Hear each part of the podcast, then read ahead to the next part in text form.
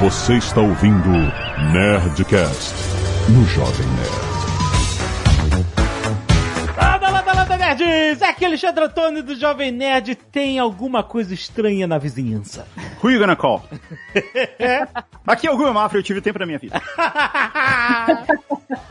Aqui é a Mari Soter e a música é mesmo a parceira de todas as artes. Aqui é o Azagal e eu não tenho nenhuma frasezinha traduzida, não. Who you gonna call? Muito bem, nerds! Estamos aqui em mais um Nerdcast musical! E hoje nós vamos falar, gente, de trilhas sonoras de filmes. Não das trilhas sonoras originais, a gente não vai falar ainda de John Williams e James Horner, etc. A gente vai falar das canções. As músicas tema. Músicas, temas, canções de filmes que marcaram época nos filmes e fora dos filmes. Muitos sucessos que entraram nas listas de top 10, que chegaram em primeiro lugar nas paradas. É, eu podia eram... ter falado aqui o Azagal ajuda bombeiro. Não, música de filme. Mas é de novela. Ah. Caraca, se você for botar música de novela na questão, caraca. Não, aí vai ficar grande o programa, hein? E-mails! Canelada.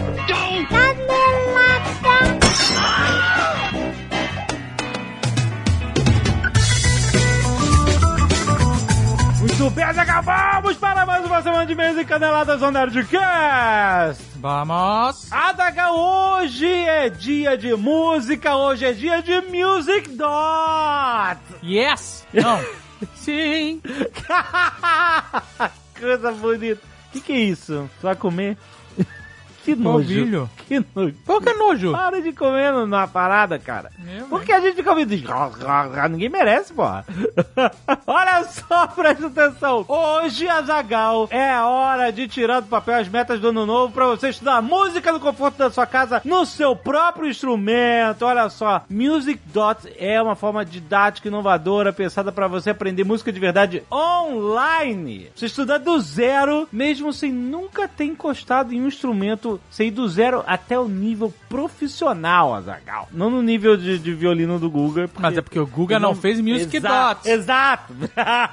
Mas olha só, no canal do YouTube Music Dot Online, você vai conhecer os professores, tem vídeo deles tirando de ouvido, reagindo a músicas, temas de filmes. Porque nós estamos falando de músicas, temas de filmes e o Music Dot preparou todo um conteúdo relacionado à música de filme, rapaz. E olha, você pode tocar sua primeira música já na primeira aula. Tem aula de teclado, de piano, de violão, de guitarra, de canto, baixo, bateria, ukulele, tem muito mais, gente. Tem muito instrumento mesmo. E olha, todos esses cursos estão inclusos em uma única matrícula, exatamente. Você estuda o que quiser, quando quiser. Você entendeu? Você não faz matrícula, não. Eu quero só aula de guitarra ou só aula de canto. Tudo tá incluído, rapaz. E tem acompanhamento especial no fórum, onde os professores tiram as dúvidas, analisam os vídeos dos alunos tocando. É muito maneiro. Se você tá, gente, 2021, como aprender a tocar instrumento? Music Dot, você já sabe. Você tem 10% de desconto entrando lá em musicdot.com.br barra promoção barra jovem nerd. Tem link na descrição.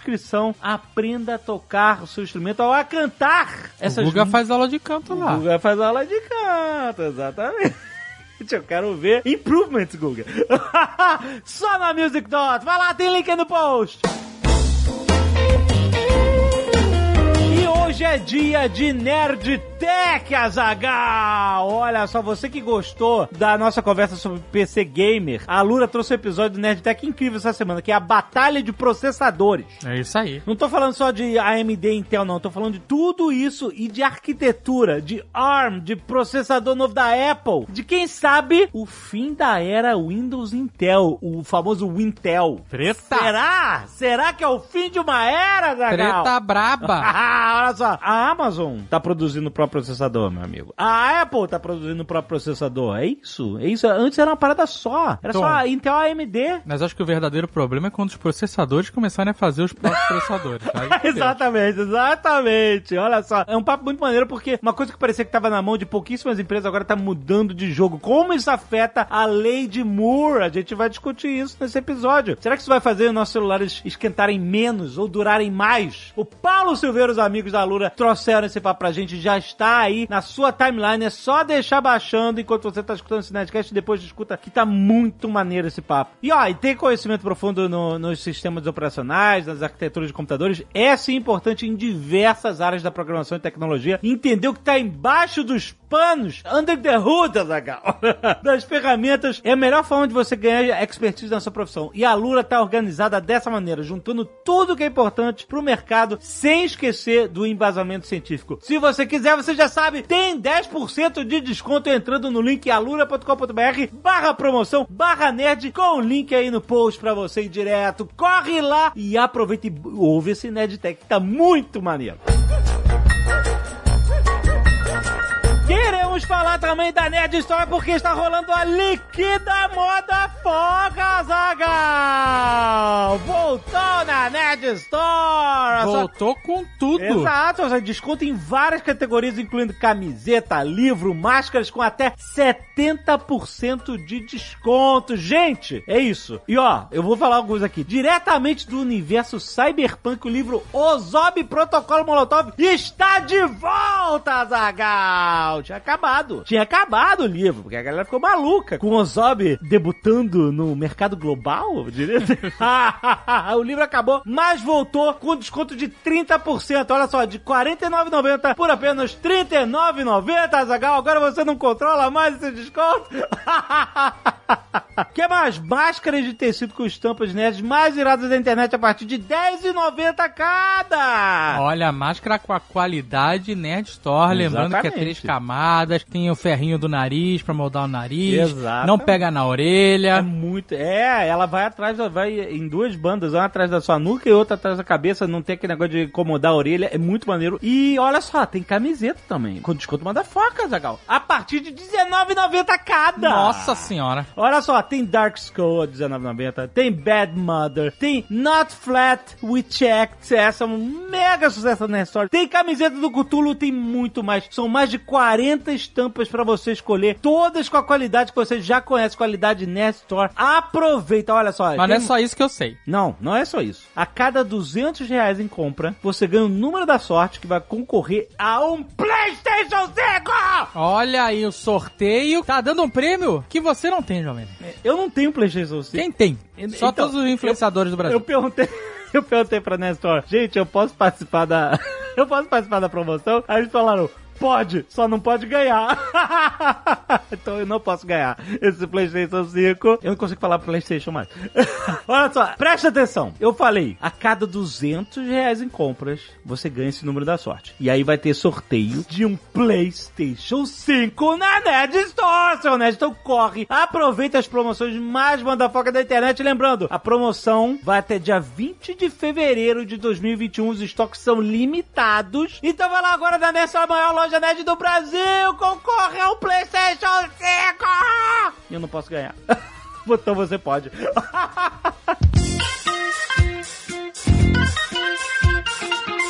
E se você não quiser ouvir os recados e e-mails do último Nerdcast com spoilers de Cobra Kai, atenção! Se você não quiser spoilers, pode pular diretamente para 25 minutos e 18 trilhas inesquecíveis. Azagal. Chegamos ao fim do nosso crowdfunding do Nerdcast RPG. Que final apoteótico, É Azagal! isso aí, Jovem Nerd. Foi Foi, muito- inacreditável. Foi, cara, foi muito inacreditável. Comunidade Jovem Nerd, muito obrigado a todos os apoiadores, gente. Vocês fizeram o maior crowdfunding da América Latina. Não é só do Brasil, é o maior da América Latina e é do Brasil! A gente fez uma live de 4 horas, Azagal, no último Isso, dia. a live de encerramento. Exato, foi muito maneiro, a gente falou um monte de coisas sobre os conteúdos que estão sendo produzidos, sobre a gente mostrou Sobre os impactos também. Exato, exatamente. A gente, impactos de tantos profissionais que estão envolvidos. São mais, são quase 300 profissionais envolvidos em todo o processo. Não só na campanha, na campanha foram 12, mas na feição, nas feituras, na fazeção, na produção. na produção das coisas. Você tem, Jovem Nerd, desde gente que trabalha em metalurgia pra fazer as peças de metal. Você tem costureiras pra fazer as pelúcias. Tem pessoal que trabalha também em costura e serigrafia pra fazer as camisetas. Tem as pessoas que trabalham nas gráficas. Tem designer, tem escritor, tem ilustrador, tem quadrinista, com quase 300 altos profissionais envolvidos Cara, é muito maneiro. na cara. entrega dessas recompensas, cara. Isso é uma parada muito foda que acho que tem que ser destacado. Não, com certeza, cara. É muito maneiro o impacto que a gente está tendo em trazer tantos artistas e profissionais brasileiros com produção das recompensas no Brasil. Cara, a estátua do Cthulhu da Iron Studios é totalmente produzida no Brasil, é verdade, cara. é verdade. Então você tem aí pessoal de produção de estátuas colecionáveis também. Inclusive, o design da caneta Montegrappa foi feita por um brasileiro. Exatamente, Azaghal. Olha só, gente. No momento dessa, a gente ainda tá gravando, ainda tá compensando os últimos É porque quando boletos. acabou a live, era um valor de 8 milhões 240, se eu não me engano. Hoje, bateu o boleto e já estamos em 8 milhões 369 mil 157. Ou seja, todas as metas relacionadas a Graphic Novel e ao livro-jogo Legacy foram batidas. Exato. Todas, sem exceção, todos os conteúdos extras e as páginas a mais foram desbloqueados por vocês. Isso é muito foda. Muito foda, muito foda. Mas aí, gente, isso ainda. Um total de 18.978 apoiadores, mas esse número pode ter crescido até o momento que você tá ouvindo. Porque tá batendo, a galera tá, Tá pagando boleto tá- tá- e tá batendo boleto. E até segunda-feira deve estar batendo boleto. Então paga o boleto. paga o boleto, porque se você pagar o boleto, tem meta aí que a gente pode alcançar. Exatamente. tem a pin-up do Rex, tem, tem o marca-página do, do Necronômico em couro sintético. Aham. Paga boleto! É, caraca, mas ó, olha, presta atenção. Agora, nossos queridos apoiadores, começa toda a segunda fase, É né? a fase Primeiro- 2, é, exato. Na Que verdade é a fase 3. Ah, sim, porque, Porque a fase 1 é planejamento. a planejamento. Fase e- 2 é a campanha, A em si. campanha. E fase 3 é a entrega. Exatamente, a produção. Então vocês vão receber durante, né, todo o processo de produção das recompensas, os reportes, a gente vai mostrar os protótipos estão chegando, como é que tá ficando, porque esse projeto é de vocês, afinal é um financiamento coletivo, vocês fazem parte desse projeto. Vocês que fizeram esse projeto chegar ao tamanho que ele chegou. Então, fiquem ligados, galera. A gente vai fazer o reporte de tudo que tá acontecendo. Inclusive, os apoiadores já estão ouvindo exclusivamente a trilha sonora original do quarto episódio da Nerdcast RPG Cthulhu pelo Goves. Exatamente. Se você apoiou, vai lá no site do- da nossa página, no Catarse, você se loga, você vai na aba ali, na, na novidades, e lá você, um pouquinho mais abaixo, dá um scroll assim, dá um swipe, sabe? qual é? E aí você vai ver lá o negócio pra você baixar lá a trilha sonora original. Olha aí. Para os demais, dia 26 ela vai estar disponível em todas as plataformas digitais. Exatamente. Então fica ligado, fica ligado que o projeto continua. A gente vai mostrar tudo que tá acontecendo. Ah, e tem uma parada, Zagal. A gente saiu batendo meta do quinto ciclo. Foi incrível essa live. No finalzinho a gente foi batendo meta atrás de meta. E a gente conseguiu desbloquear duas metas incríveis que são os toques de celular do Nyarlathotep e do Necronomicon. Sim. Certo? Sim. eh, Toque celular e a- a- alerta, va- vários, vai ter várias falas pra você colocar no seu celular, como você quiser. Mas durante a nossa live surgiu essa essa ideia maluca de fazer GPS com essas vozes. Não era uma meta estendida, não era uma parada oficial, não tava lá no site. Foi uma ideia maluca que a gente teve, a galera gostou demais. Sim. E aí, a gente faz isso? Acho que sim, né? Tem que ver como é que faz, mas eu acho que Eu sim. não sei como é que faz, mas olha, gente, a gente tá empolgado pra isso, a gente quer dar mais esse presente pra comunidade, pra todos os apoiadores. O GPS, a gente não sabe como é que vai fazer, vamos, vamos descobrir. Mas se der pra gente fazer independente, o GPS, a fala, né, a voz do GPS, né, a voz do GPS do Nyarlathotep e do Necronômico. Olha aí, gente, vamos atrás disso. Então, muito, muito obrigado a todo mundo que participou. Se você não conseguiu participar ou não pôde por qualquer motivo, muito obrigado por estar conosco, por ouvir o Nerdcast, por passar adiante. É muito importante todo mundo, todo mundo que gosta da gente, que curte o nosso trabalho, é todo mundo igualmente importante. Muito, muito obrigado por estar com a gente tantos anos e principalmente, gente, passe adiante. Se você curte o Nerdcast RPG, que é uma parada mais foda que a gente faz, passe adiante para aquela pessoa que você sabe, você já ouviu um negócio diferente que você nunca ouviu na vida? Passa adiante, espalhe o Nerdcast RPG e olha, nós fizemos um anúncio importante nessa live, Azagal. É verdade. 2021. Não, mas aí é só pra quem viu a live, né? Ah, tu não vai? Ué? Uai! Era um anúncio da live. Ah, tu não vai falar? Agora vai voltar o seguinte, para de... Não, é. Hum, É o anúncio da live. Porque se você deu na live e vai dar o anúncio aqui também, É porque tem gente que não viu a live. mas aí tá- tá a culpa é nossa que, que não viu a live. Ah. Ó, é porque tava tendo o paredão do Big Brother, cara. Mais um motivo pra não falar aqui. Ai, ai, vocês sabem, você, você sabe qual é a novidade, não sabe? Então espalha.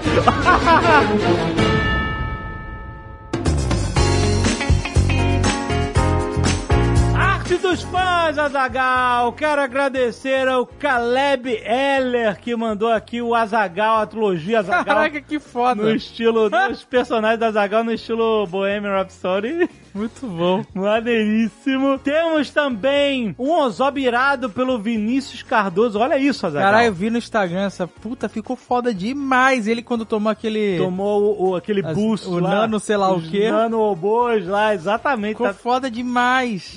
Incrível, incrível. Temos também, olha, o Douglas Moraes também mandou um Ozob Game aqui, ó. Olha o aí. menu do, do jogo 8 bits do Ozob, muito maneiro. O Léo Xavier, ou é Xavier? Tá escrito Xavier, mas se for Xavier, talvez tenha saído errado. Ele mandou um Faceless com a camisa de, de, de manicômio aqui, aquela... Camisa de força. Camisa de força, com os, com os tentáculos do Cthulhu em volta, muito maneiro, cara. Valeu mesmo, cara. E tem um monte de outras artes dos fãs aqui. Mujica Candura mandou, a HQ do Cthulhu. João Felipe Nascimento mandou Nerlatotep. Douglas Moraes mandou Ozob, mandou as últimas fotos do Ozob. Muito obrigado por todas as artes dos fãs e mandem suas artes para nerdcast.jovemnerd.com.br ou então marca a gente no Instagram que a gente adora receber. Valeu! Eric Boglu, 31 anos. É Boglu? Tá, Bogleux. Então eu acho que é Boglu, Eric. Desculpe se eu assassinei o seu sobrenome.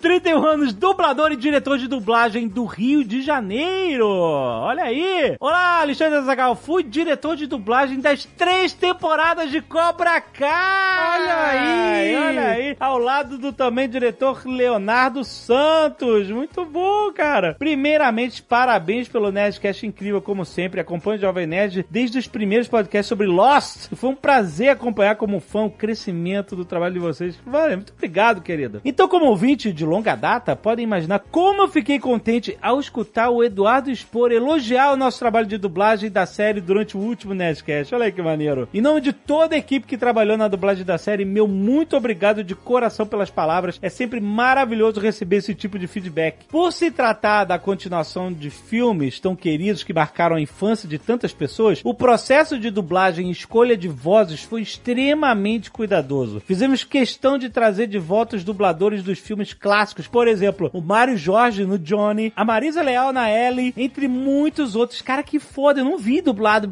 Caralho, achei- nossa, eu tô muito. Agora eu vou ver. Com exceção do dublador do Daniel, o Cleonir dos Santos, que já é falecido. Outro cuidado que tivemos foi de utilizar as cenas de flashback, a mesmíssima dublagem dos anos 80.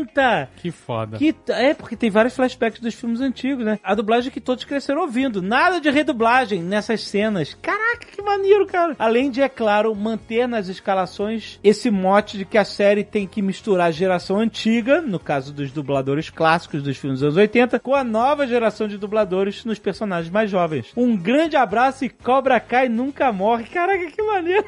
PS, não vai se lembrar, mas conheci o Alexandre brevemente em uma agência de publicidade aqui no Rio. Até gravei pra ele um áudio como Eng de Avatar. Caraca, eu lembro dessa reunião. Puta, cara, que, que maneiro, cara. Putz, olha aí a foto. Olha aí, brother. Que prazer, querido. Valeu. Eu vi a série legendada, mas eu vou ouvir vários trechos dublados aqui pra ter esse flashback. Que legal, cara. Que carinho. Então, ó, Dudu reconheceu. Eu gosto quando a dublagem é bem feita e tem esse carinho, principalmente quando tem vozes clássicas. Pô, parabéns, cara. Grande trabalho. Guilherme Pignataro, advogado e morador de Florianópolis. Não, vai. Florianópolis e Rio de Janeiro? É, vai ver que ele vai- fica no bate-volta aí. Ah, certo. Olá, nerd! O episódio sobre Cobra Kai foi muito bom, especialmente pela rivalidade de alguns dos podcasters.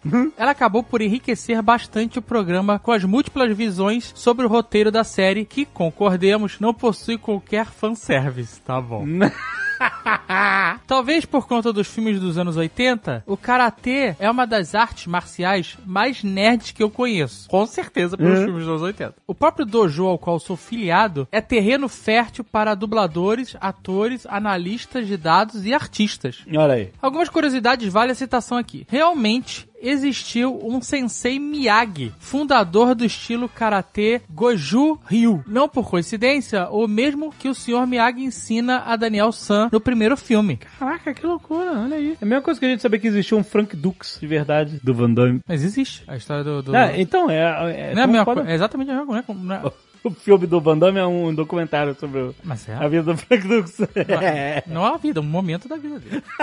e não, não existe um estilo chamado Miyagi-Do. Já o estilo do Cobra Kai parece muito inspirado no Shotokan, ainda que os filmes e seriados usem uma grande liberdade poética em ambos os casos, misturando diferentes tradições do karatê e outras artes marciais. É, inclusive nos filmes dos anos 80 era uma maluquice do cacete, né? Agora eu não sei como é, assim, eu não não sei nada de karatê, mas acredito que não seja tão fidedigno quanto o Matrix, por exemplo.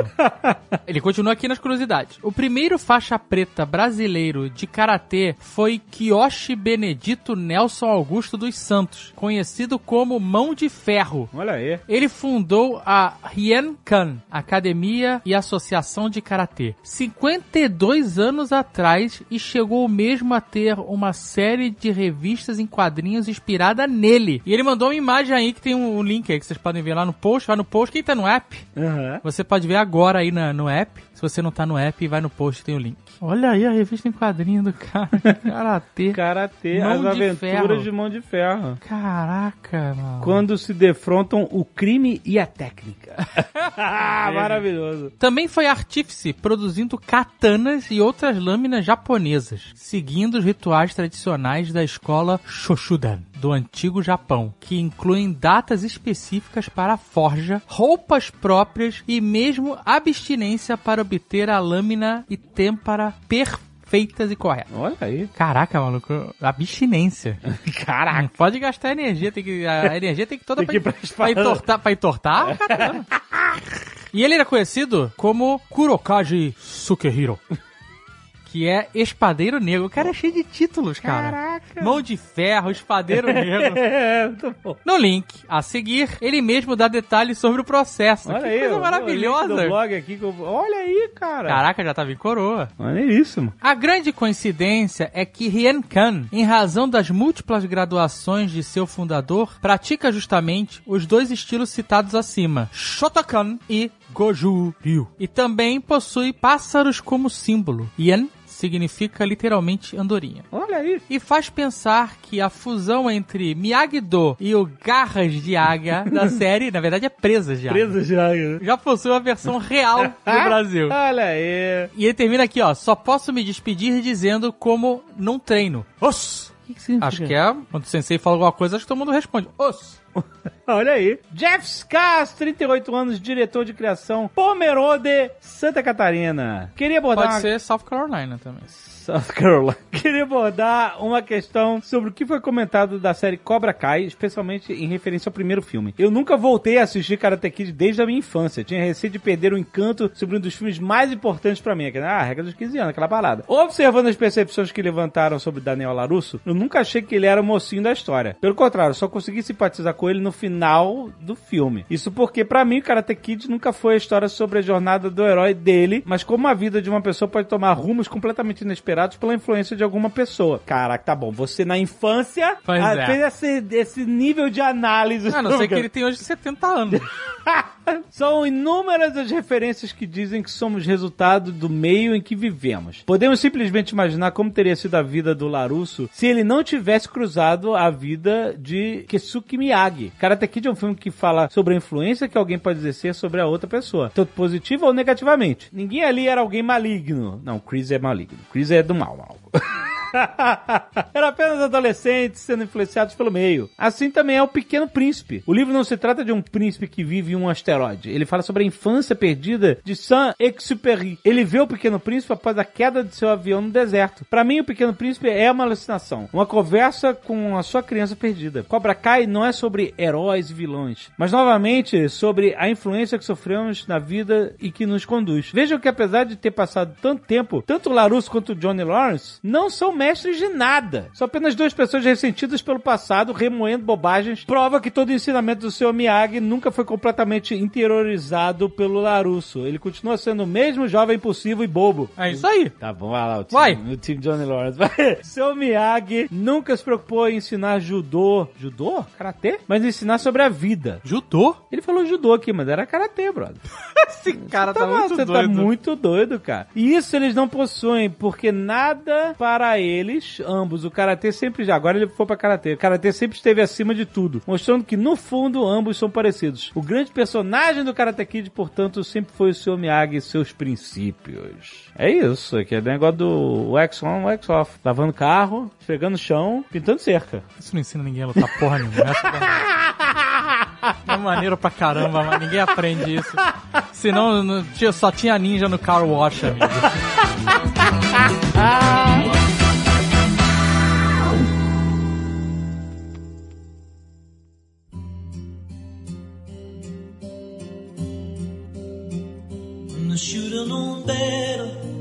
Lembra que a novela tinha trilha sonora nacional e internacional? internacional, claro. Vamos falar Tenho vários novela, discos. É, vai ser uma boa. Essa era da Gata Comeu, não era a Gata Comeu? Pô, aí você foi um pouco longe. Aí você quer demais. É, Caraca, parabéns. É, Era. é mesmo? Era, era. Nossa, cara, porra. Cristiane Torlone e Nuno Leão Maia. É isso.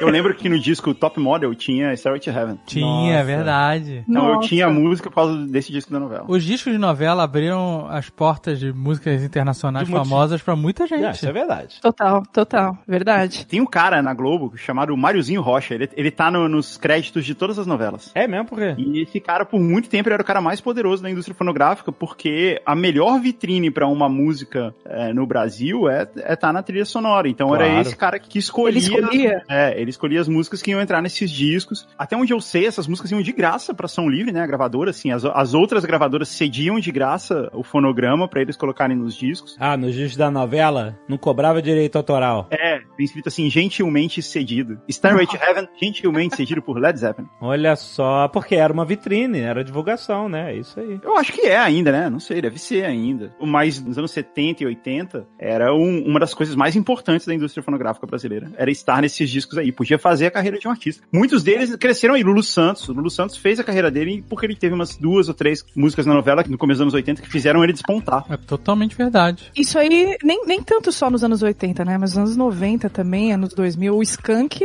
tava assim, tipo, uma música por ano, Não, não, por não, não, novela. não, não, não, não, não, não, não, não, não, não, não, não. A gente não fala de, de Ah, skunk ok. aqui. né?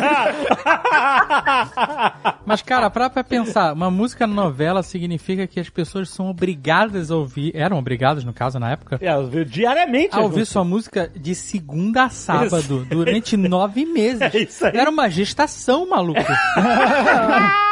A gente tá tudo de sucesso. E com certeza elas ligavam o rádio e a música tava, Tava lá. lá, você pode tava. ter certeza. Porque vira um sucesso. Vou botar aqui uma música de novela. Gente, o programa não é sobre novela, mas só pra tirar isso do caminho, o nosso sogro aí fez uma grana aí com música de novela. Fez umas músicas de novela aí, cara. Tava tocando recentemente uma música dele na novela. Amor de Mãe, acho que tinha música dele. Amor de Mãe? Acho Essa agora? Uhum. Acho Que música? sim. Ah, não lembro, mas acho que. Amor de Mãe tinha uma música aí que foi ressuscitada que tu adorava aí, que tava cantando. Qual? Aquela de, não sei o que, da tua cabeça louca. Como é que era? Da Como é cabeça? que é? Que você falou que era a música perfeita pro mundo de hoje. não, mas essa música foi um momento muito foda, esse, realmente, do... A Adriana Esteves, ela sempre faz um personagem que é meio maluco no final, né? E aí, ia passar no momento que ela tava loucaça, sabe? Ah, E aí veio aquela música do Fábio Júnior. Eu não sei de quem é a música, mas a versão era do Fábio Júnior. mas foi ela- regravada. Eu não sei de quem é a música. Ah. Mas essa versão, era, eu não sei se era do Fábio Júnior agora. essa não era, era regravada. Então era da Simone? Eu não sei. Mas que é, que que há?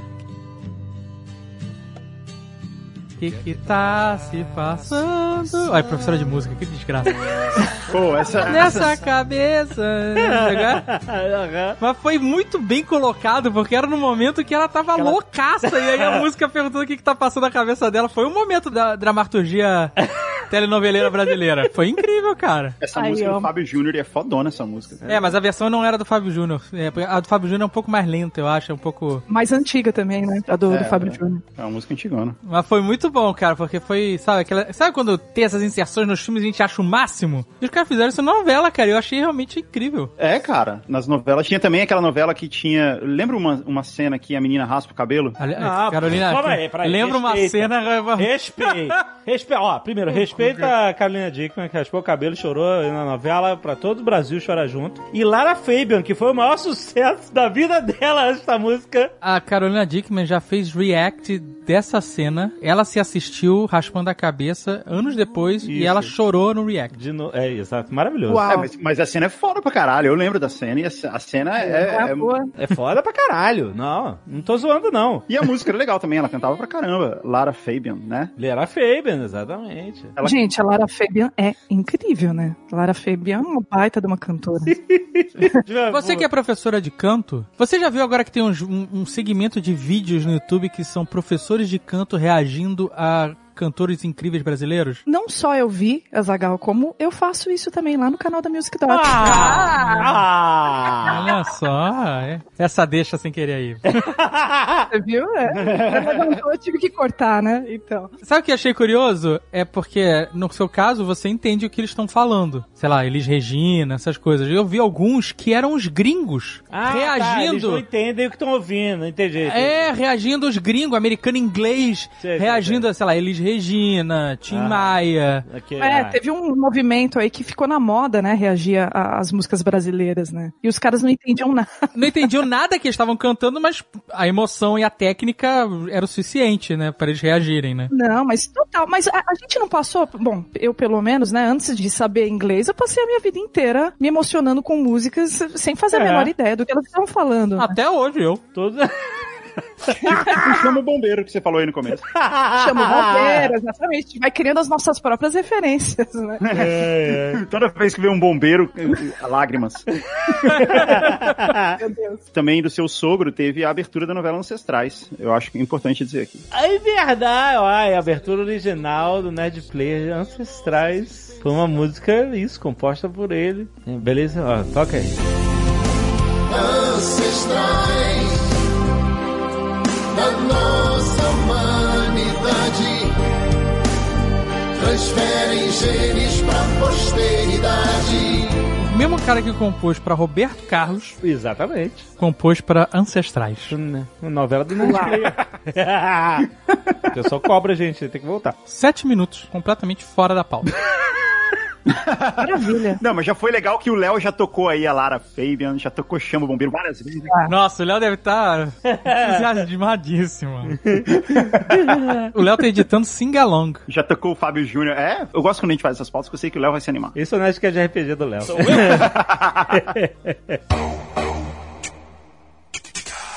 Existe uma música que eu fiquei impressionado. Ela foi parar no topo das paradas de sucesso antes do filme estrear.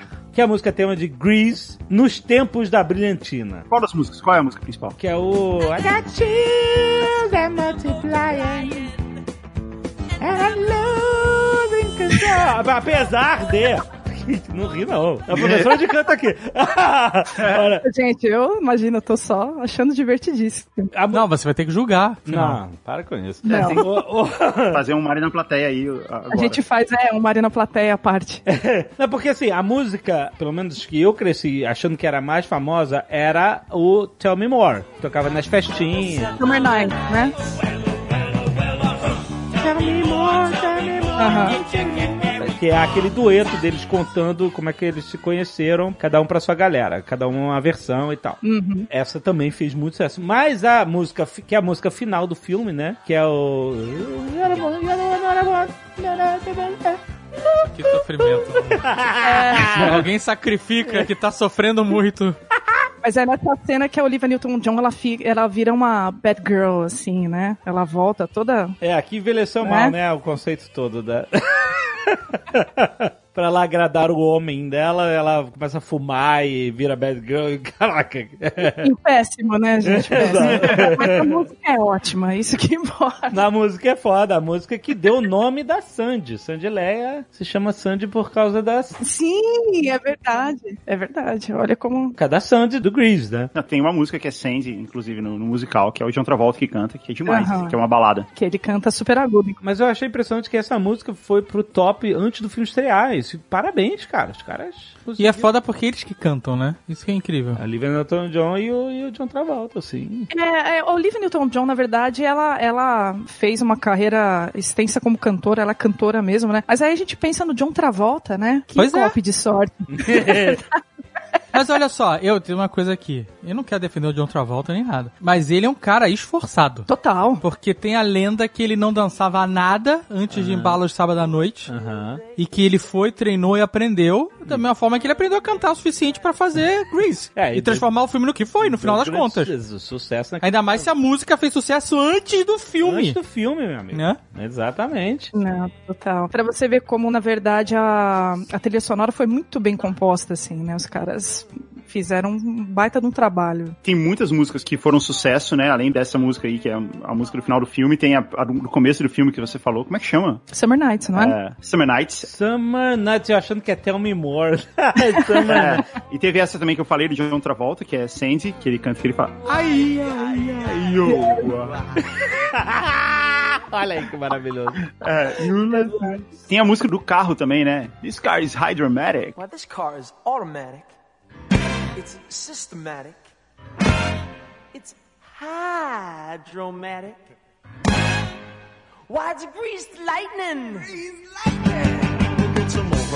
Isso. Ah, sim, o. Como é, o nome? Grease Lightning, né? Grease Grease Lightning, Grease Lightning. Lightning, que é o nome do carro, é. Aham. Teve muito sucesso, né, no disco. E uma outra coisa curiosa também é que quando esses filmes passavam na televisão no Brasil, essas músicas iam pras rádios também. Elas entravam nas paradas. Ah, sim. O filme Grease, ele é de 78, o filme, né? E ele foi passar na TV no Brasil nos anos 80, assim, lá por 88, sei lá. Que isso? E Nossa, é, que é quando chega na TV aberta, né? E porque passava no cinema e tinha um longo período de espera, passava, ia pro VHS, por- até porque o VHS foi criado mais ou menos por ali, né, no começo dos anos 80. E ele foi passar na Globo no meio dos anos 80 ali. E aí essas músicas todas voltaram pras paradas de sucesso. Ah, é incrível, é incrível. Outra música que se beneficiou disso, passar na Globo, passar na tela quente, foi Twist and Shout. Ah, muito, muito, né? Do Curtindo a Vida Adoidado. É, cara, eu conheci essa música através do Ferris Bueller. É verdade. Muito. E quando foi que você viu? Foi quando passou na tela quente. É, passou na sessão da tarde, qualquer coisa assim. É, eu É, vi na uma sessão da tarde também, Guga. Essa é uma outra música que foi pras paradas depois, né? Ela foi pras paradas na época que ela foi gravada no primeiro disco dos Beatles. É o John Lennon cantando, e ela já era um cover. Eram os Beatles fazendo cover de Sim. música. É, essa música não é a composição deles, né? É. Não, então, já eram os Beatles fazendo cover, então ela já era um sucesso antes, aí foi um sucesso depois com os Beatles e depois nos anos. no final dos anos 80 de novo, com o Matthew Broderick. Quem poderia imaginar?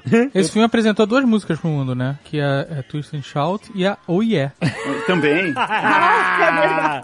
Tic-tic-ah, tic-tic-ah. É, essa música realmente é. Eu adorava essa música. Quando eu editava o Nerdcast, que eu botava música, todo programa tinha um pedação de Oh Você botava música na Nerdcast? Tinha uns programas que a gente editava cada um um programa inteiro. Ah, é? Já teve essa época. Olha aí. Se você assinou. Ah, é, é lembro, lembro. Você, você botava essa música direto, agora que eu lembro. Mas pra mim. Não, deixa eu tocar um pouquinho aí. Tô com saudade disso.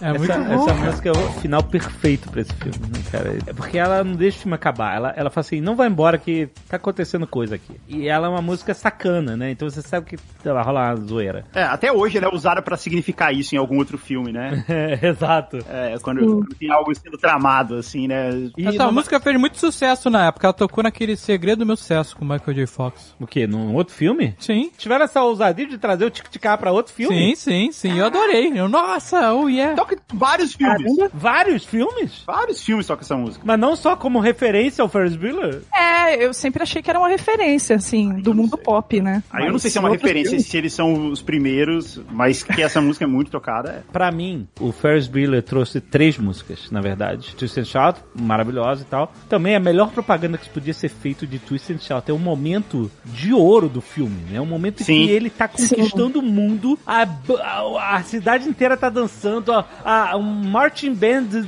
tocando junto, as pessoas fazendo pirueta.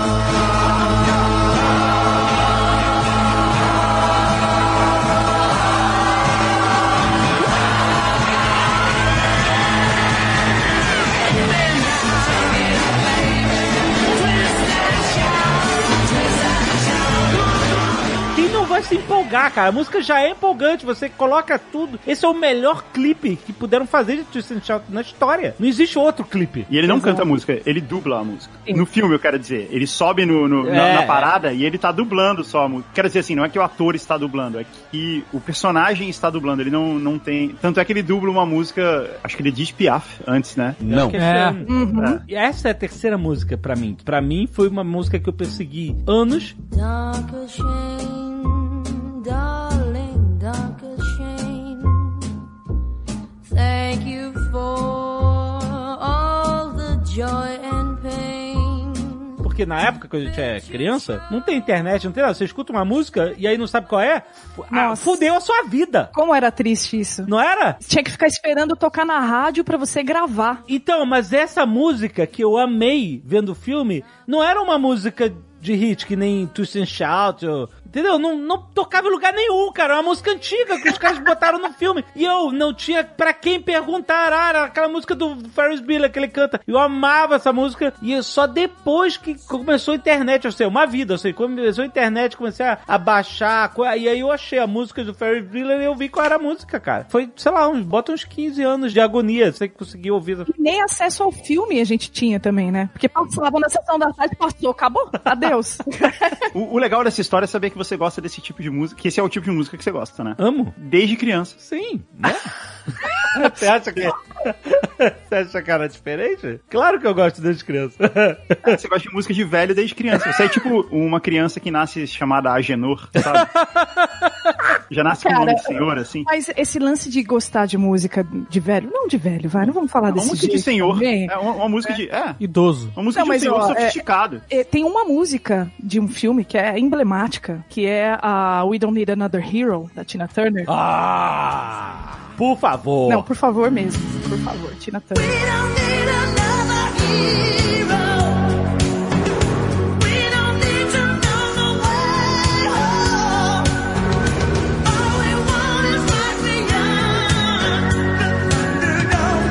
Mad Max 3, Beyond Thunderdome. Exato. Aliás, o nome da música não é We Don't Need Another Hero. É We Don't Need Another Hero. Não, o nome da música Não, é não. Ah, é? É We Don't Need É. Porque esse é o refrão da música. Não. Ah, então eu que enganei, que ela fala Thunderdome uma hora. Fala, ela fala, ela fala. Só que assim, por conta dessa música, eu fiquei apaixonada, uma criança apaixonada pela Tina Turner. E aí, a gente foi fazer um amigo secreto quando eu era criança, lá da classe, eu tinha na na quarta série, de disco ainda, né, revelando Ah. a idade. Ah. E todo mundo pedindo disco da TV Colosso, da... e eu pedi da Tina Turner, por Ah. causa dessa música. Não, mas essa música, mas essa música é rock and roll pra caramba. Mas é porque não só isso, né? A Tina Turner era uma figuraça, né? Assim, ela era impactante, né? Sim. Ainda mais nesse clipe. Ela fazia propaganda da Pepsi, gente. Ei, ela tinha aquele cabelão, ela tinha tudo uma atitude, né? Que era muito diferente. Não, né? ela gravou o clipe com a roupa do filme. É, ela- no clipe especificamente ela tá mais ainda, né? Ela tá com aquelas roupas pós-apocalíptico, o cabelo meio moicano pra cima, assim. Ah, mas esse é o visual dela no filme. É o que eu tô falando, sim. Mas- Mas é porque o visual dela artístico, normal, Ah, ah, sim, não, já. era, não era completamente diferente. Não, não, não, era bem parecido. Ela só tava numa versão pós-apocalíptica do que seria a Tina Turner, exatamente. entendeu?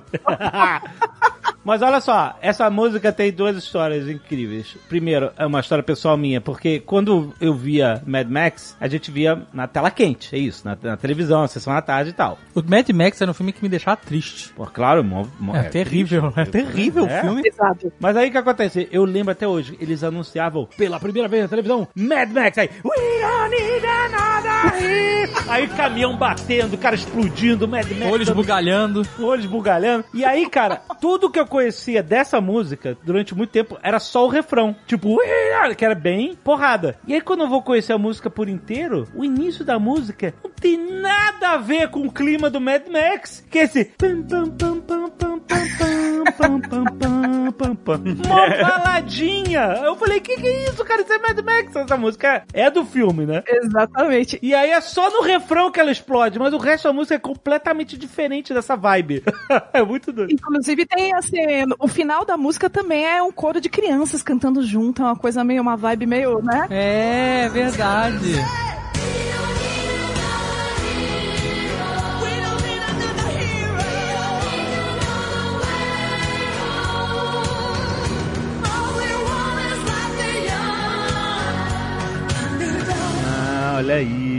Total. Agora, a segunda história maravilhosa dessa música é que tem o Sexy Sex Guy, não é? É verdade. Vocês conhecem esse cara? É verdade, tem o Sexy Sex Guy que é incrível. O- Vocês sabem quem, quem é o Sexy Sex Guy, Guga? Ah, o cara do saxofone. Sim, demais. Então, esse cara, ele tá nativo até hoje. Eu achei ele recentemente, há uns dois, dois anos atrás, três anos atrás, ele tá fazendo uma convenção de garagem de hotel como Sexy Sex Guy. Eu não sei se esse é o nome dele, Sexy Sex Guy, Se mas não é, agora é. Esse segundo sax aí é de saxofone, né? Sax, é. de Isso. saxofone, isso. Porque esse cara, ele apareceu em dois momentos. A carreira cinematográfica dele, ela consiste em dois momentos épicos. Que foi como o cara sexy do saxofone no clipe da Tina Turner. Ah. Mas o cara sexy, sarado e bisuntado de óleo do saxofone no Lost Boys. Isso. O nome dele é, ele é conhecido como Sexman. Sex não de sexo, mas de, de saxofone mesmo. Saxman. Vocês lembram desse do Lost Boys? Que eles chegam na praia, tá tendo uma festa, e tem um cara, um cara gigante, tipo um, um rio, rio Mungus, Isso, mega forte com o corpo dele, tocando tem camisa, saxofone com muita atitude. todo oleoso, com correntes e tal, e ele fica tocando saxofone. Ah lá, Léo, toca aí.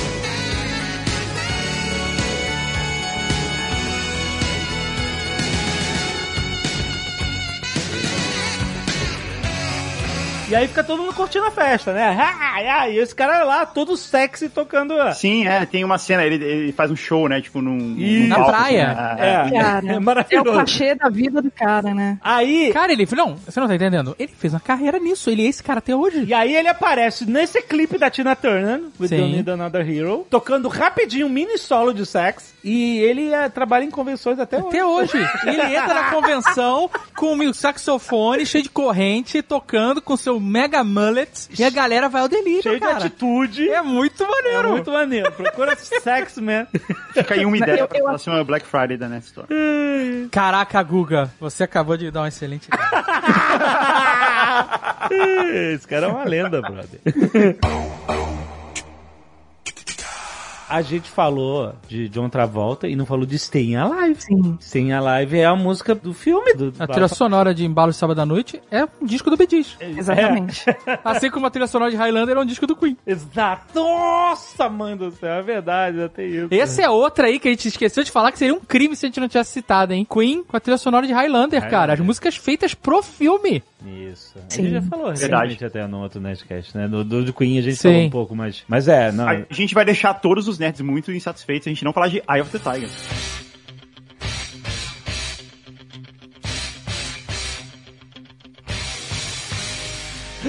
Sim. Caraca!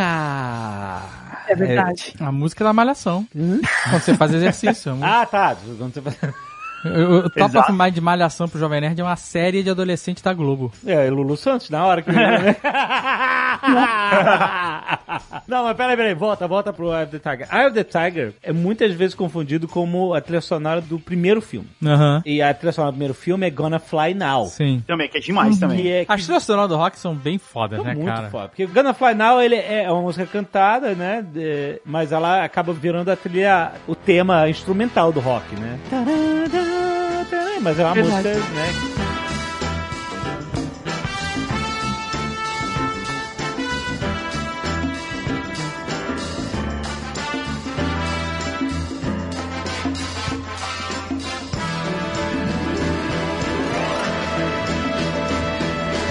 Eles cantam Gonna Fly Now.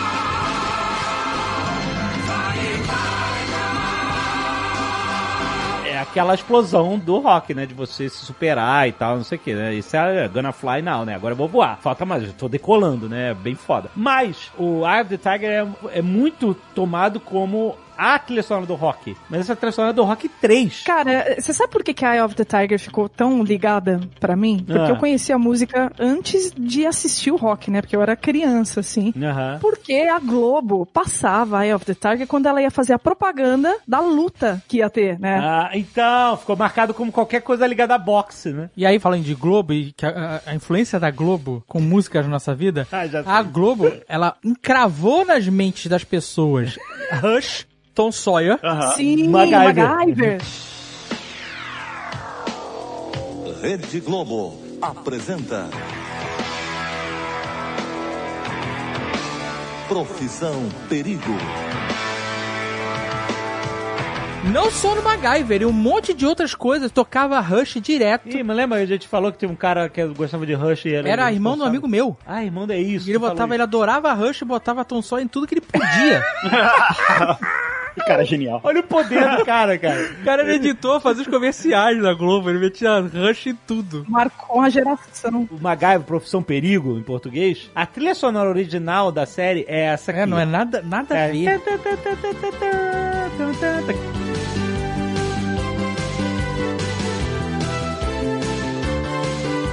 Tocava na quando terminava o episódio. Isso. Eles congelavam a cena e tocavam, mas essa é a música Pô, da série. a Tom Sawyer é E o muito cara mais inventou foda. um clipe de entrada que era só do MacGyver no Brasil com Tom Sawyer. É muito mais foda, cara. Verdade. E eu sempre achei que essa, eu que É a música pouco do de rock roll quando era moleque, achava que essa era a música do MacGyver. Exato. Aí depois que eu fui entender. Exato. E tinha um outro canal da Globo, não sei se era a Globo ou se era um canal de TV a cabo da Globo, que usava a trilha sonora do Conan pra tudo também. pra tudo! é, cara.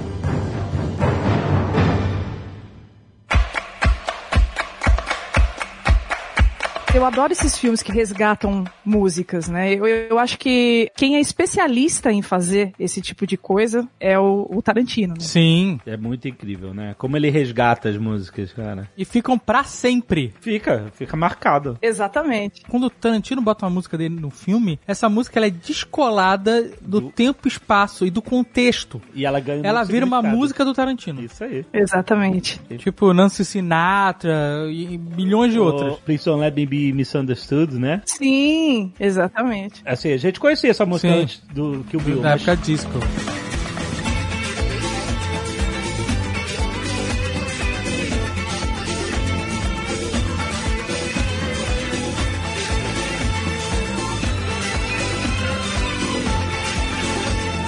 Mas quando ele coloca no Kill Bill, e ele é tão ousado nos contrastes, É, né? muito ele faz um duelo de samurais na neve em um, um jardim japonês com essa música. É foda demais. Ele é foda demais e marca forever, cara. É impressionante, impressionante. Não, é, é demais, é demais. Eu tinha um, um CD do Pulp Fiction que eu ficava ouvindo assim, sem parar. E não, não, não existe uma música presente naquele CD que eu não ligue ao filme hoje quando toca em outro, outro lugar, outro contexto. É, Urge Overkill, quando você ouve, você só pensa em Pulp Fiction. Você nem sabe que é, que é uma banda de verdade. Não. Ah, mas até Let's Stay Together, que já conhecia antes do All Green, só Nossa, pode crer, pode crer, total. Girl You'll Be a Woman Soon, eles fizeram uma turnê mundial, a banda... Essa música era um cover, uma banda que gravou um cover, fez uma turnê Sim. mundial baseada nisso. é do Neil Diamond, né? É do New Diamond, né? Era uma música já existente. Os caras fizeram uma nova versão. Mas é uma versão que tem a cara dos anos 90, assim, né? Ficou legal também, assim. Ela funcionou muito bem. Foi uma versão muito feliz, né? Pra música. O Tarantino tem a capacidade de. Aquela cena da Mia Wallace, que eles metem adrenalina no coração dela e ressuscitam ela, e tem a capacidade de fazer isso com música, com carreira de ator, com tudo, cara. O Tarantino é um grande ressuscitador de trends, sabe? É impressionante. Ele cansou de ressuscitar e agora ele só usa os foda mesmo. Teve Mrs. Lou também, né? Que é a música do, do, do Dick Dale, que é a música de guitarra. É, não, e essas músicas instrumentais de guitarra, né? Que ele usa pra caramba também. E é mó clima. Ninguém nem lembrava nunca, né? Desse tipo de música. E o cara põe no, no, no filme e fica incrível. É, Mrs. Lou é uma dessa, né? Que é uma música de surf music. É uma música ligada ao surf.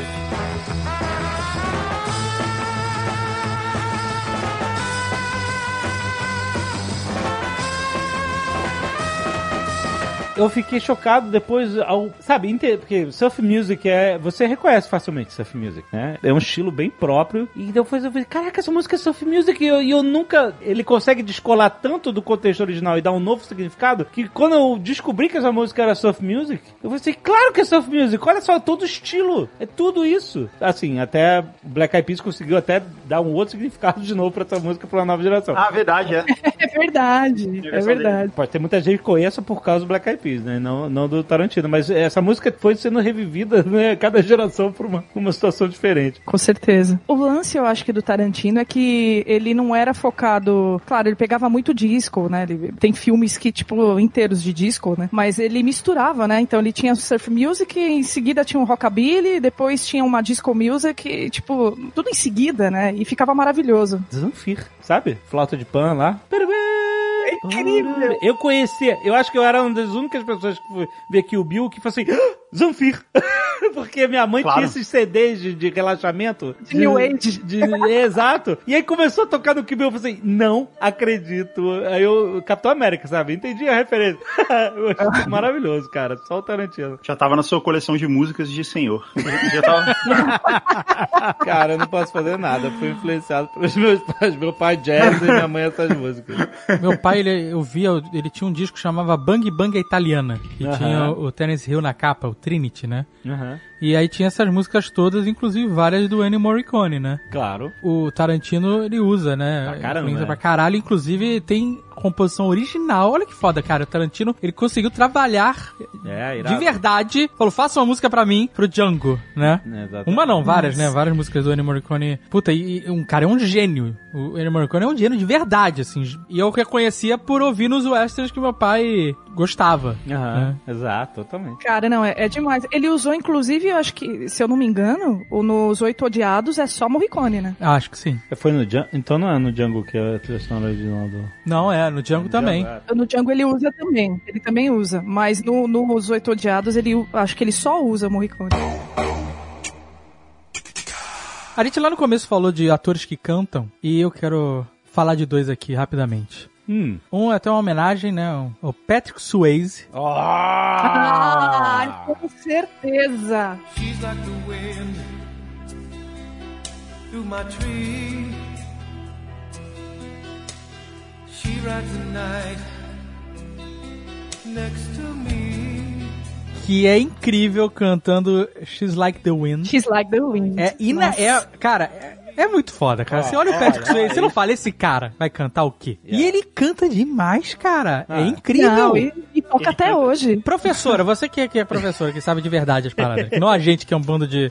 Ele canta mesmo? Canta, canta. É no- assim, não é nada assim espetacular, mas ele canta com certeza. Meio Xuxa? Não, é ah. melhor que Xuxa, vai, é melhor que Xuxa. É, então, Não, não, não, vamos, não. ó, vamos falar o seguinte: o John Travolta canta mais do que o Patrick Swayze, na minha opinião. Olha aí. Ah, tá vendo? Ele canta no estilo das bandas dos anos 80, assim, né? Sabe o que eu acho dessa música? É porque pra mim ela me passa mais emoção, sabe? Enquanto as músicas do Travolta são mais animadinhas, né? Não, é porque é uma balada Musiquinha clássica de festinha. Se o Patrick Swayze cantasse mesmo de verdade, eles tinham colocado ele pra cantar o Time of My Life, você não acha? É verdade. Então, que é a música principal do filme. Aliás, essa música... Mas ele só era um cara bonitão. Ah, sim, e que dançava, né? Ele era galã e dançava, cara. Sim. Exato. Sim. Que é o pacote cara bonitão. Cantava. Ué, então ele e o John Travolta estavam mesmo na categoria. Galã, que dança e canta. Sim. É isso aí. Esses filmes que tem Galã que dança. dança e canta. É, tá aí uma boa categoria, categoria Net- Netflix, né? Galã que canta dança. Caraca, pior que agora é assim, empolgante. Galã que dança e canta. Dança e canta. Bisuntado de óleo.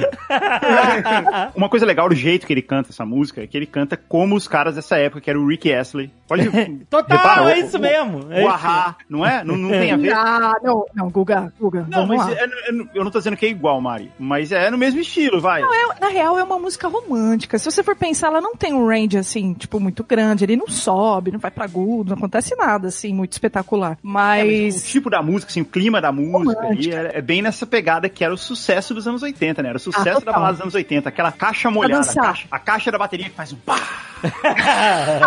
pra dançar coladinho, né? É. Total. total. Mas o Time of My Life é original do filme? Ou é uma música que foi encaixada? É uma boa pergunta. Se foi ori- original do filme, foi assim, um, um baita de um acerto, né? Porque virou um sucessaço também, tocou pra caramba e virou um- uma referência, né? Não, é, cara, essa é uma das músicas mais fodas ever. Porque ela começa baladinha, calminha, ela, ela, ela te convida pra dançar, sabe? Ela, você, ela, Ela tem introdução, é. ela puxa a sua mão e traz você pra pista. É como tudo nesse filme é uma metáfora. Exato. Ao e aí, sexo. ela, es- ela vai crescendo, vai crescendo e ela explode. É o cara. orgasmo. E ela levanta...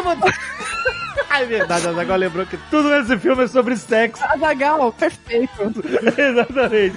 Mas é verdade. Caraca, essa música é uma transa musical, é, É, isso? começa com flerte, é tudo. Caraca! É incrível. E aí tem um orgasmo, cara. E aí quando tem um orgasmo, todo mundo fica feliz, todo mundo fica amigo, todo mundo se cumprimenta. Junto. É verdade, é verdade. Caraca, que maravilhoso.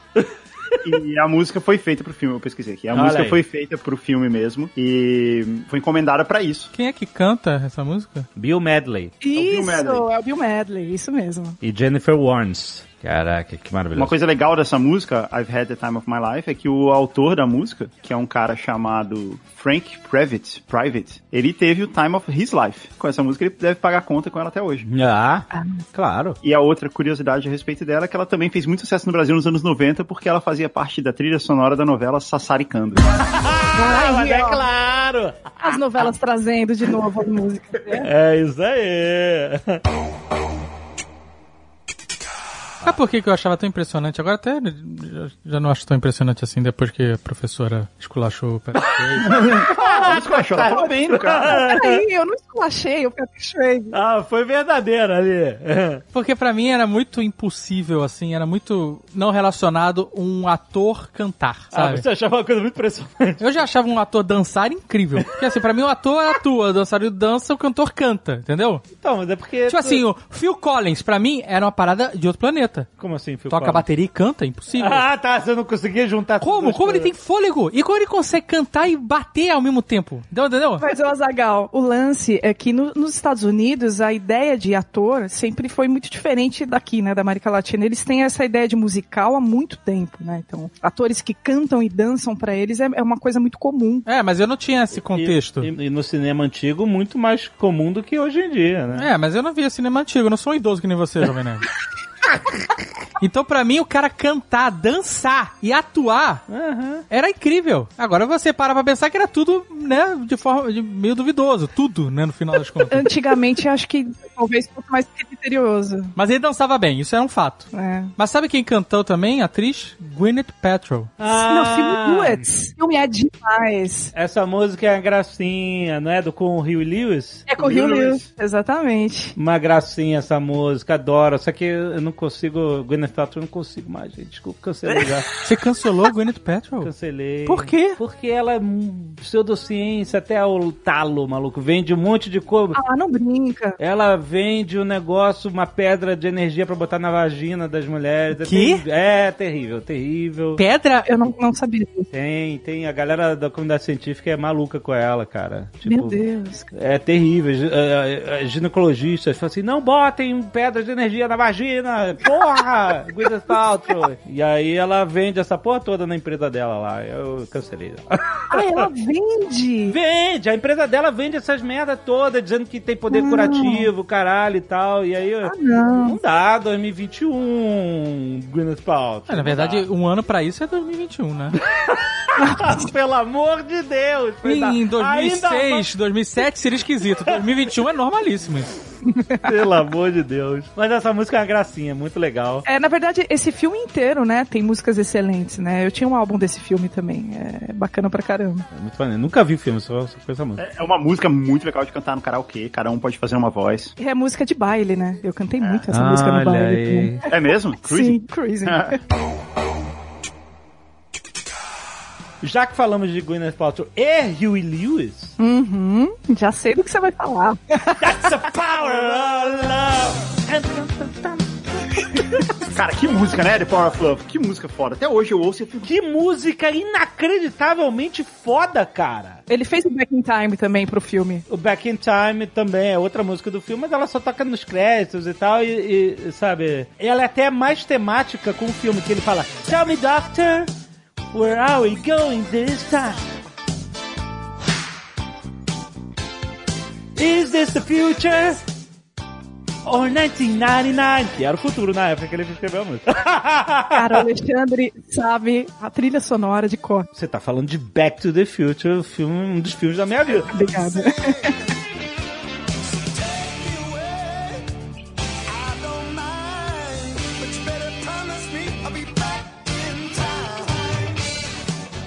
Mas The Power of Love é muito bom porque ela é tão bem encaixada no filme, né? Na hora que você vê as Sim. aspirações dele, o que, que ele quer e tal, ela vem com toda a força e, e é uma música muito empolgante. E o Huey Lewis faz uma participação Participa. especial no filme quando o Marty McFly vai fazer o, o audition, o teste, e na escola pra tocar na banda, no baile da escola. Ah. E aí o Rio Lewis pega o megafone e fala assim: Não, não, você é muito alto. Ele esculacha ele, é o Rio Lewis que tá esculachando ele. É verdade. O, o Martin é, é aquele guitarrista dos, dos anos 80, né? Aquele guitarrista fritador, né? Dos anos 80. Aham, aham. E ele manda muito bem. Aliás, ele no filme ele toca Power of Love, no, desse teste, né? Sim. E ele faz um solo que não tem na música original. Um solo lá que é só nessa cena aí. Toca aí, Léo.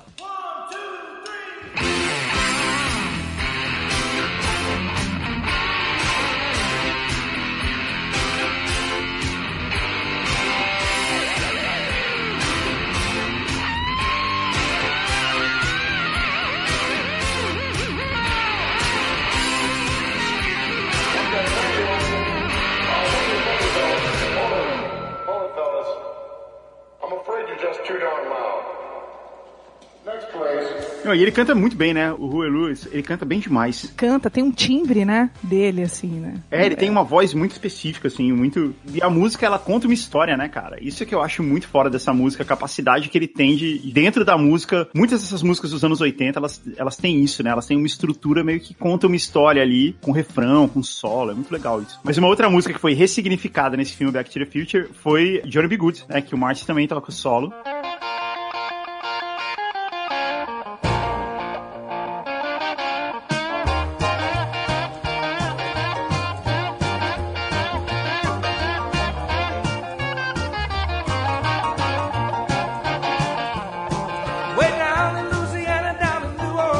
Na verdade, ele praticamente é o criador de Johnny B. Good por causa desse filme, né? É, e se você parar pra pensar hoje em dia, não pega muito bem, né? Por quê? Você tá tirando mérito do de música negra americana, né? Pra dizer que foi um branco que inventou a música que é totalmente mérito do, do- Não, tá Mas bom. é. Você entendeu? Eu sei que era uma piada e tal. É um lance cômico. Ninguém, ninguém acredita que isso realmente aconteceu. Não, não, ok, eu não tô querendo problematizar o filme, mas você entendeu que existe um, um significado. Jovem Nerd, se a gente pudesse viajar no tempo, esse seria o nosso menor problema. Com certeza. Não, mas é uma música maravilhosa. A ideia mesmo, na verdade, não é ele que rouba a música do Chuck Berry, é o Marvin Berry, que é o primo. do- Isso, é o primo. Não, mas o Marvin mostra pro Chuck, entendeu? Ele liga pro Chuck, né?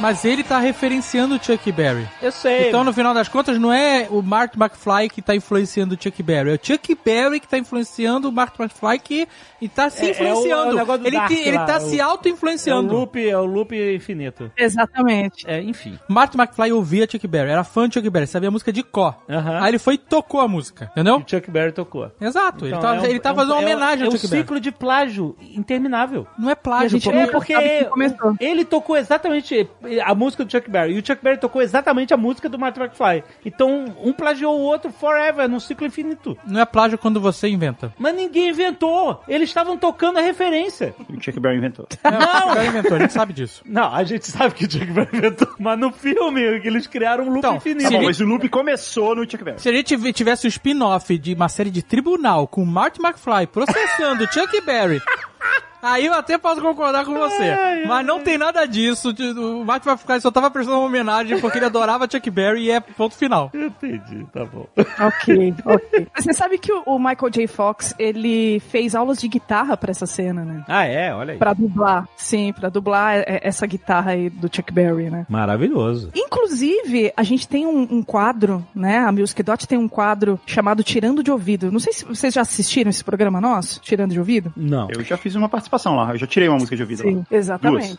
O Guga já sabe. E esse mês de fevereiro, ele vai ser temático também de músicas de cinema. E, inclusive, tinha a Johnny B. Good em Ah, homenagem ao, ao ah. Marty McFly. Muito bom, excelente. Exatamente. E sabe que outra música que tinha lá que eu acho incrível, achei bem genial eles terem colocado? Ah. O tema de Ghostbusters. Você tirou de ouvido Ghostbusters, a, a letra? Não, é- eu não, né? Quem É. vai tirar todo mundo junto ali, né? Aham. Como eu eu só vou ficar encarregada das vozes, né? E é isso aí. Não, mas é que a música nem é cantada. Era quase falada. Exato! Como não é cantada? Ela é cantada, só que tem um fato engraçado sobre essa música, que na verdade quem era pra fazer o tema do Ghostbusters era o Hugh Lewis. Vocês sabiam disso? Ah, é? Não, não sabia não. É que assim, o Hugh Lewis, ele ia ceder uma música chamada I Want a New Drug, né, pra esse filme. Só que enquanto eles estavam negociando, o Back to the Future chamou ele. Então ele recusou o, o Ghostbusters pra fazer o De Volta pro Futuro. Só que o que que os caras do Ghostbusters fizeram, né? E o Ray Parker Jr., que é o cara que canta, né, a- o tema. Eles plagiaram a música do Hugh Lewis. Não. É verdade. E o Hugh Lewis processou o Ray Parker depois e ganhou. Inclusive, se você escutar o tema do Ghostbusters e escutar a música do Hugh Lewis, você vai ver como é, é descarado.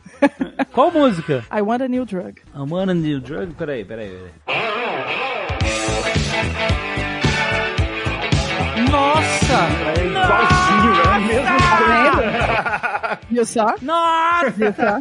Caraca! Descaradamente. Não, e assim, a música é o golpe de marketing total, né? Eles colocam dois bordões do filme em looping dentro da música, né? Que é o Who You Gonna Call? Como é que ele fala? I ain't afraid of no ghost. Isso, I am afraid of no ghost, isso mesmo. E aí, cara, fez sucesso, porém, eles foram processados pelo Rio Lewis e o Rio Lewis ganhou. Tá certo ele. É, tá certo ele, mas a música é muito foda. Eu tava assim, puxa, eu não gosto tanto mais da música porque que sacanagem, mas na verdade a música C é do Rio Lewis, que eu sou mega fã, então whatever. a música continua sendo foda. É muito foda no, no contexto de Ghostbusters, cara. É muito legal. Sim, é maravilhoso. Essa era uma música que a gente não fazia a menor ideia do que eles estavam falando, nem o nome do filme Ghost, porque Ghostbusters no Brasil era os Caça-Fantasmas. Exato. E é Ghostbusters! Exato. Eu achava que eles estavam falando Globetrotters. Porque tinha- porque os Globetrotters faziam muito sucesso na época. É verdade. E aí eu achava, pô, essa é a música dos Globetrotters, que legal. É muito bom. Tô chocado com esse plágio. Pois é, fiquei chocada também. Esse lance de músicas que foram feitas para o filme e que fizeram sucesso depois na vida real é que eu acho mais interessante também, né? Tem a- aquele filme que o, o Tom Hanks fez. É, Como é o nome daquele filme? The Wonders. The Eu- Wonders. Death Thing You Do. O nome é Death Thing You Do. Isso, o nome do filme. é. Isso, The Wonders exatamente. é o nome da banda. like you always do.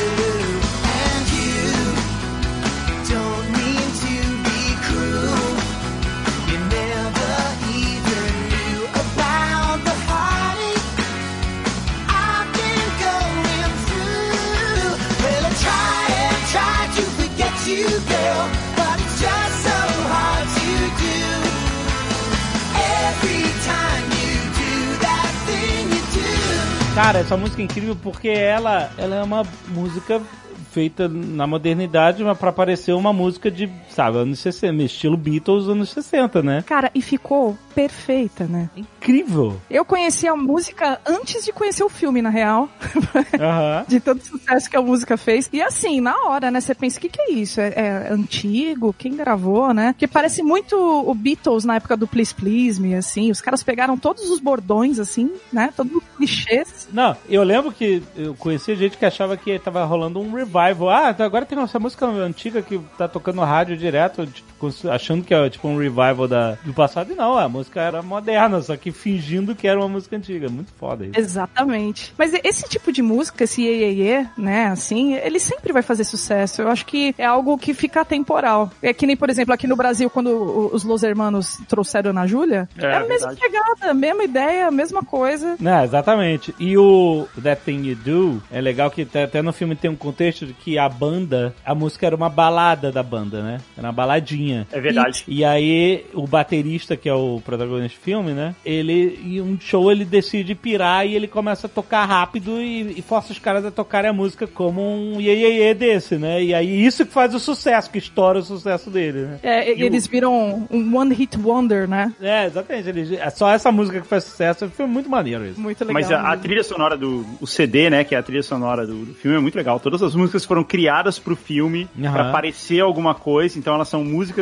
ficcionais, né? Tem uma baladinha da banda também que chama All My Only Dreams. Sim. Que é bem uma balada. que, tipo, tem uma outra que é Mr. Downtown, que é tipo um jazz, assim, bem dos anos 50. E tem uma outra que é When You Hold My Hand, You Hold My Heart, que é um, é um grupo feminino vocal, assim, tipo a Supremes. I want you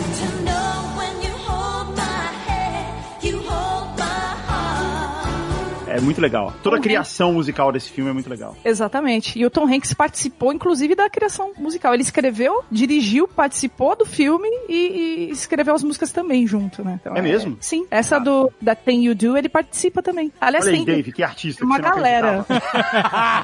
Que Ator, diretor e compositor. Pois é. E o ator que faz o baterista, né? O, o nome dele é Tom Avery Scott. Todo mundo achava que ele, ele ia ser um novo Tom Hanks, porque ele é igual ao Tom Hanks, né, inclusive. E não, ele só fez esse filme. É One Hit Wonder, olha aí. Eu- eu- Sacanagem.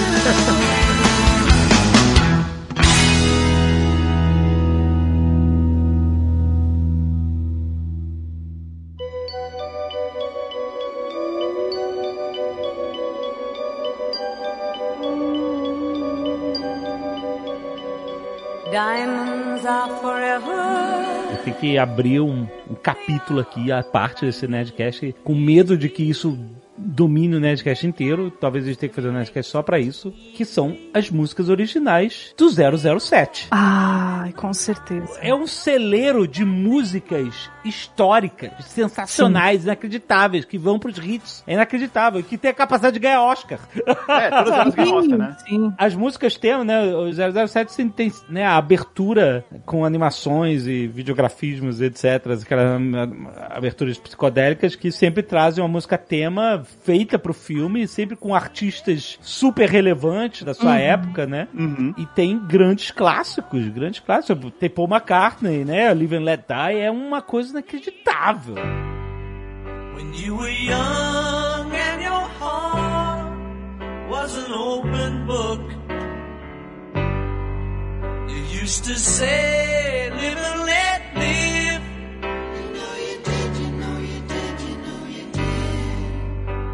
this ever changing world in which we live in makes you give in and cry. Prefiro a versão do Ganso. Também.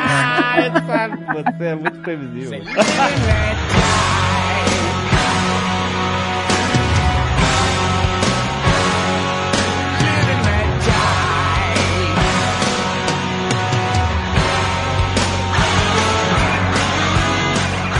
Mas a, a versão do Guns é boa demais também, né? É foda. Eles realmente trouxeram a música pra um outro nível. E tem Skyfall também, né? É, Eu acho que a música fez mais sucesso que o filme. Skyfall com a Adele. Skyfall da Adele, né? Essa música é inacreditavelmente foda. Let the sky fall and it crumbles.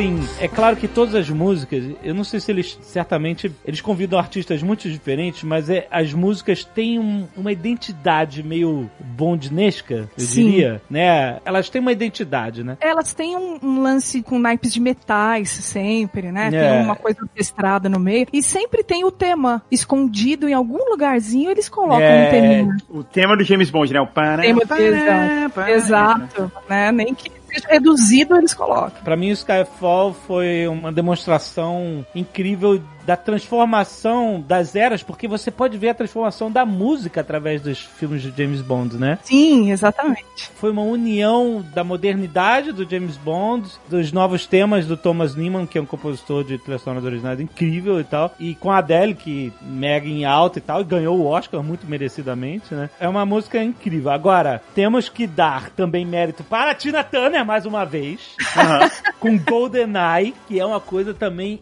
incrível, incrível. A música é um milhão de vezes melhor que o filme.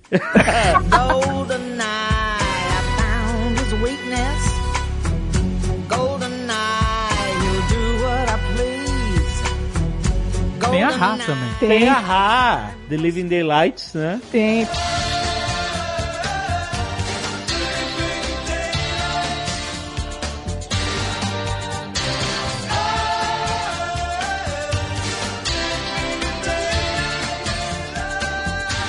Até Duran Duran. Duran Duran, viu tu que, ó, A Duran Duran era foda também. Meeting you with a view Essa música outro dia a gente ficou procurando sem achar. Alexa, toca. Ih, Alexa, tá me ouvindo. A gente achava que a música era o refrão daquelas músicas que a gente acha que o nome é um e o nome é outra. A View to Kill. A gente tava chamando Play Into the Fire. Primeiro, Into the Fire.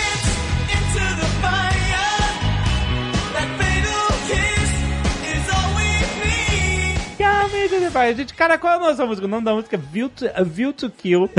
e a gente sofreu pra achar a música porque a gente não sabia o nome dela. Mas é uma música incrível que marcou muito a época. Mas você sabe que o falando em temas de James Bond, que assim, tem um monte, né? Uhum. Mas um que me surpreendeu atualmente, aliás, até um pouco mais do que o Skyfall, porque eu, eu- bom, eu sou fanzaça da Adele, mas é o da Billie Eilish que ela fez em 2020, o No Time to Die. Também. Ah, é, é legal. I should have known I'd leave.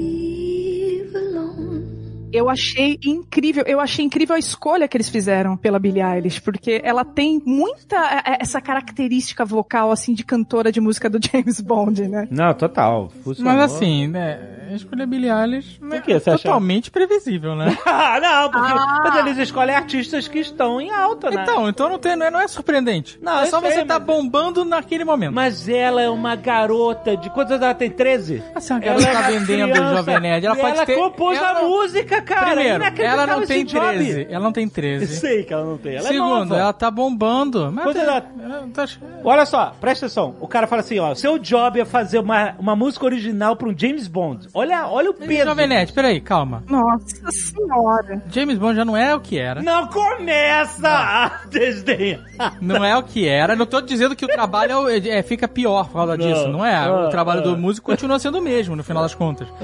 Mas o músico que tá fazendo a, a música original lá do, do filme, Hum. ele, no final das contas, é um cara que tá em super hype, super expressão e exposição, é a palavra que eu queria, exposição, e todo mundo gosta das músicas que ele está fazendo, porque senão ele não estaria naquela exposição. Beleza, então, mas é um tipo job assim, foda. mas você não escolheu um marceneiro pra fazer a trilha sonora. Não, Isso você seria um job foda. profissional. É Entendeu? um profissional. Mas ela já faz música todo dia, é o job. Então o ela podia fazer uma música bosta qualquer. É que ela é Você poderia foda. dizer que ela fez.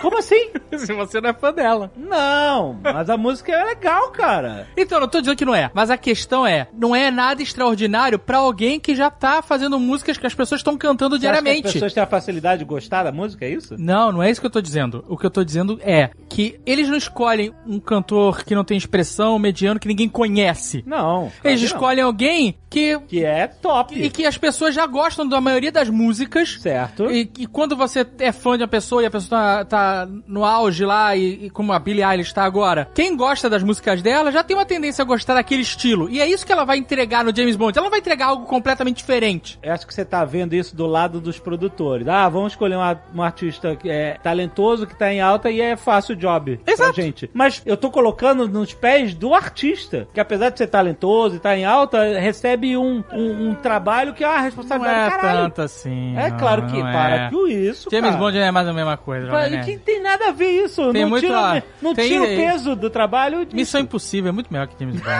Eu concordo, mas... não, eu- Azagal, não, não. Não, que isso, é eu muito concordo, melhor. concordo. A música? Não tô é falando de melhor, música, eu tô falando de filme. Não, de filme, de filme. É mais filme. né? Eu acho o filme James Bond meio chato também. Eu concordo com o Zagal nisso daí. Ó, ó, ó, calma. Ah, não, não, gente, me desculpa. Você não eu- dá eu pra não você muito comparar filme, não. todo um legado de filmes, que é o James Bond, desde os anos 60. Não, então, dá pra... Pô, mas pela quantidade de filme de Missão Impossível que tem, já é legado também. Já tem um legado aí, é, exato. Não, mas é, às vezes isso é uma questão de o que, que te empolga mais. né? A gente se empolga mais com o Tom Cruise correndo lá. ó, ó, mas eu quero, olha, eu quero... Eu acharia incrível isso, alguém fazer trilha sonora aí, música tema, pra Missão Impossível. Mas- Isso seria incrível. Não dá, né? Porque já tem aquela música que é incomparável. Não, mas o James Bond também tem lá o... taran, taran. É, e mesmo assim tem... É. a- Exatamente, exatamente. Quando Sim, é relançaram verdade, é Missão Impossível, uma das maneiras de promover é que foi o YouTube que regravou a música, né?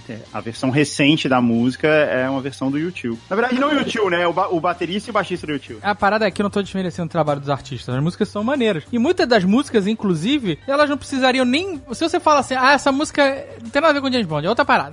Você nem tá aí, sabe qual é? Duran Duran. Você pode ouvir essa música e nem tá ligado que é James Bond. Pode não tá ligado, Entendeu? de então, no fato, final das porque- contas, é só uma música. Então, mas O cara ela- pode falar assim, ó. Chega o produtor e fala assim: é, menina Billie Eilish, eu preciso aí de.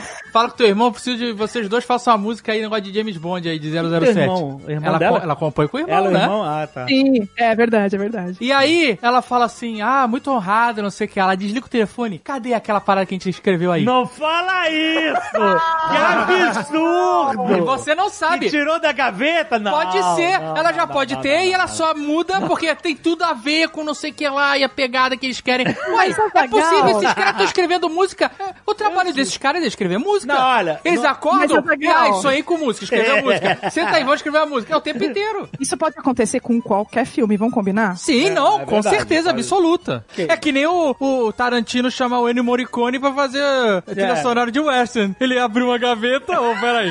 tá, ok, é possível. É verdade. Deixa eu dar só uma arrumada aqui. É verdade, é verdade. é verdade. Deixa eu dar uma atualizada nessas músicas aqui. Tem uma história muito legal de trilhas de novelas, que é do Alceu Valença. Ele tinha uma música que o refrão falava: As águas da Guanabara explodem na minha cara. Se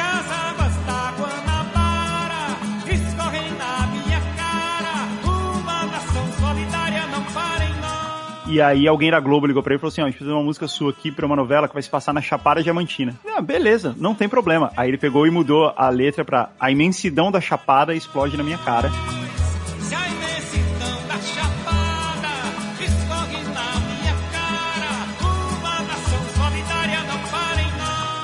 Tô falando, cara. Isso deve ser mais comum do que a gente imagina. Pois é, pois é. Olha só, mas eu não queria sair do James Bond sem dar louros a uma das músicas mais incríveis, que é pouco falada, que também tem muitas músicas incríveis, que é You Know My Name, de Chris Cornell. Chris Cornell. Que é do Cassino Royale, que foi o revival do James, primeiro filme do novo James Bond. E ela entra com uma porrada já e tal, e ela tem toda uma vibe de James Bond. E eu me lembro que eu me empolguei muito na época. E é uma música muito legal de James Bond. Tem aquela toda abertura com as cartas de cassino. O clipe é do caralho. E o Chris Cornell é muito fora também, né? Chris Cornell é foda. Isso, era isso que eu ia falar. Eu lembro também, eu também me empolguei muito com esse filme aí, tipo, né, foi um, um super revival, sucesso, assim. Falei, pô, Aham. vou ver um James Bond no cinema, demais. É. E essa música do Chris Cornell, ela é muito marcante, né? Até porque a voz do Chris Cornell é, é uma porrada, né? Eu nem sei que música é essa. É incrível. Ouve aí, Dave. Pera aí, deixa eu tocar aqui. Não sei se você vai lembrar.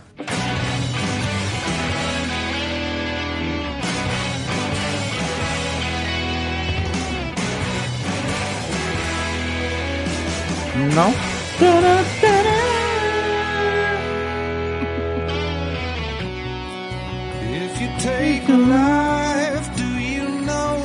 É, não, Não, não lembra dessa música? não lembro. Poxa, Zagal, que Aqui, triste. ó, ó, ó o refrão, ó o refrão.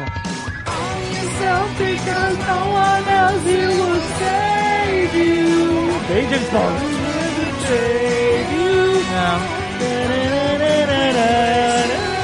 Muito espião, Não cara. lembro. Incrível essa música. Não me marcou.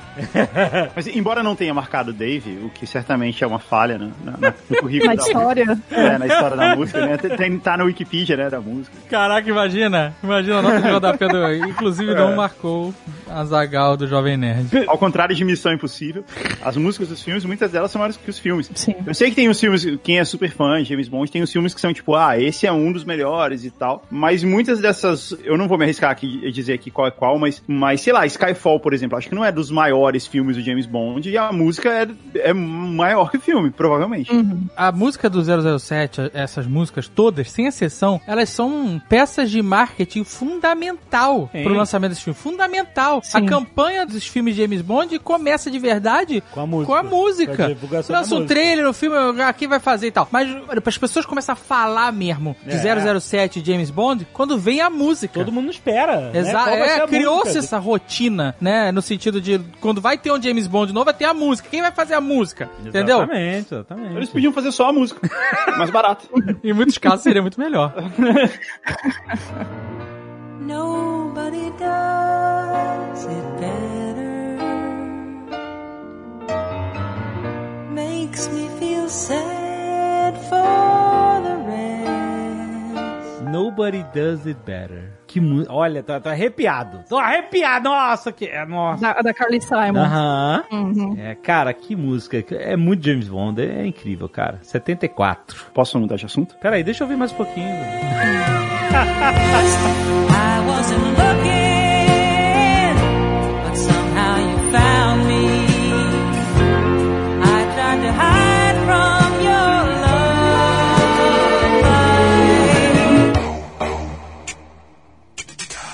Sabe uma outra música que ficou muito maior que o filme? Ah. Lose Yourself, do Eminem. Verdade, hein? Foi o primeiro hip hop a ganhar um Oscar. Olha aí. E o filme é um super cine, assim, né? Mas qual é o filme? O filme do, Eminem? Mile. É, qual o filme é Eight Mile, é o filme do Eminem, é. Mas é, porra, é, é até ok a música do Eminem ser maior do que o filme do Eminem, afinal ele é um músico, não um ator. Ele é bom ator. Ah, então.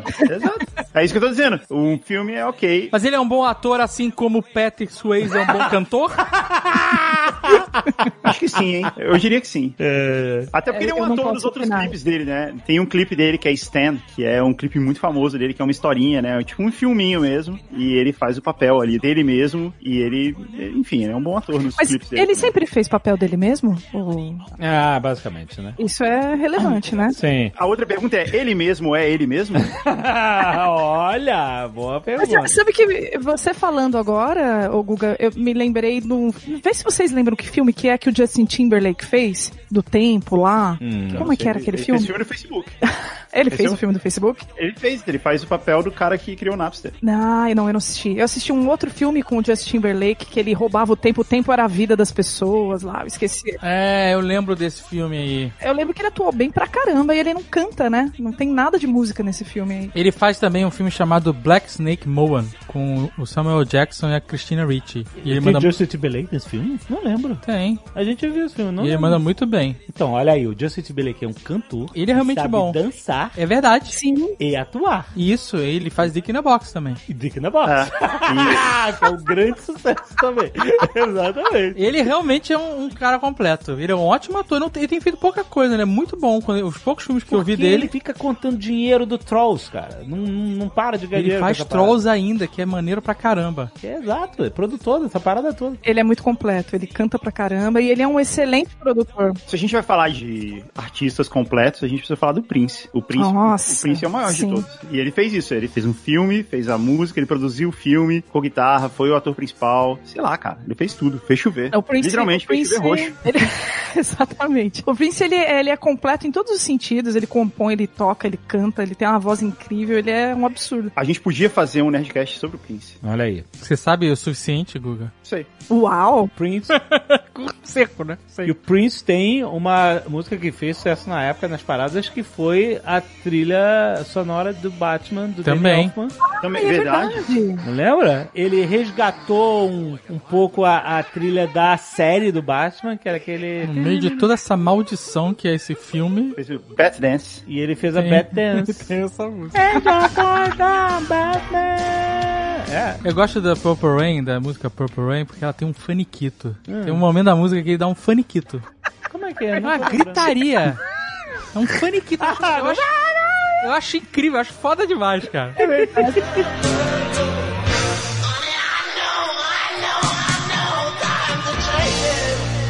O Prince, ele não tinha o, o menor pudor, né, cara? Ele. Nenhum, ele, ah, eu já cantei, já fiz isso daqui, que eu vou dar um faniquito aqui, foda-se. Eu vou dar um faniquito e a galera vai pagar um pau. né? Exato. Tipo, Então é um É, puta faniquito foda. Exato. Mas sabe quem é comparado ao, ao Prince, só que, tipo, feminina nesse sentido? Completamente atriz, cantora. Ah. É a Whitney Houston. Olha. Verdade, É? verdade também. Então acho que a gente tem que falar do guarda-costas aqui, né? Esse filme, o guarda-costas, ele é lotado de músicas, né? Ele é do começo ao fim, né? Só sucesso, só musicão da Whitney Houston. E a que ficou mais famosa, que não é da Whitney Houston, na verdade, né? De quem que era? É da, é da A- Dolly Parton. Da Dolly Da Parton. Dolly Parton, isso. I Will Always Love que é a... I will, esse, I will Always Love You. esse- essa música não é da Whitney Houston. Cara, essa música, ela beira ser uma maldição. Por quê? Porque essa música tocava tanto, Muito, tanto, muito. que ela chegou num momento, pra muitas pessoas, não pra mim, mas pra muitas pessoas, ela era como Evanescence era pra mim. Porque eu tinha uma vizinha que ouvia todo dia Evanescence. E, E era, aí, chegou num momento que virou uma ah, maldição, que eu não é. aguentava mais, que era Ok. insuportável. E essa música do, do guarda-costas, ela tocava incessantemente. Eu lembro de ler, na época, mais de uma notícia de casos de pessoas brigando porque o vizinho ouvia todo dia. E- Caramba! eu lembro Caraca. que virou uma maldição na vida de outras pessoas. Aquele momento da a caixa molhada que o Guga falou.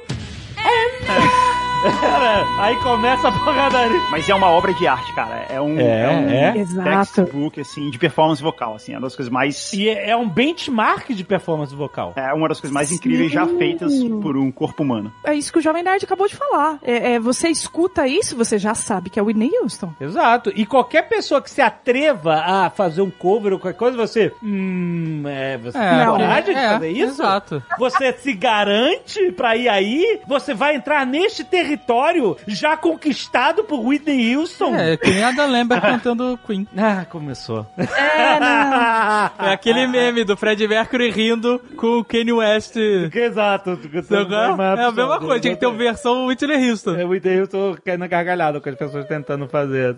Era realmente um negócio de maluco, cara, o que essa mulher fazia. Não, era, era sinistro mesmo, cara. E ela sabia muito bem escolher as músicas pra cantar, né? Ela, ela, inclusive falava isso, né? Que ela gostava de escolher músicas que emocionavam, que tinham histórias por trás, O assim. que, que é que tu vai ouvir aí? Quero ver a versão da Dolly Parton.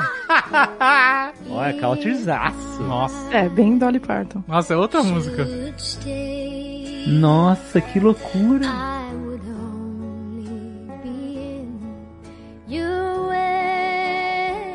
Caraca, que loucura. A música tá aí, mas é outra parada. É outra parada. É, a mesma melodia, né?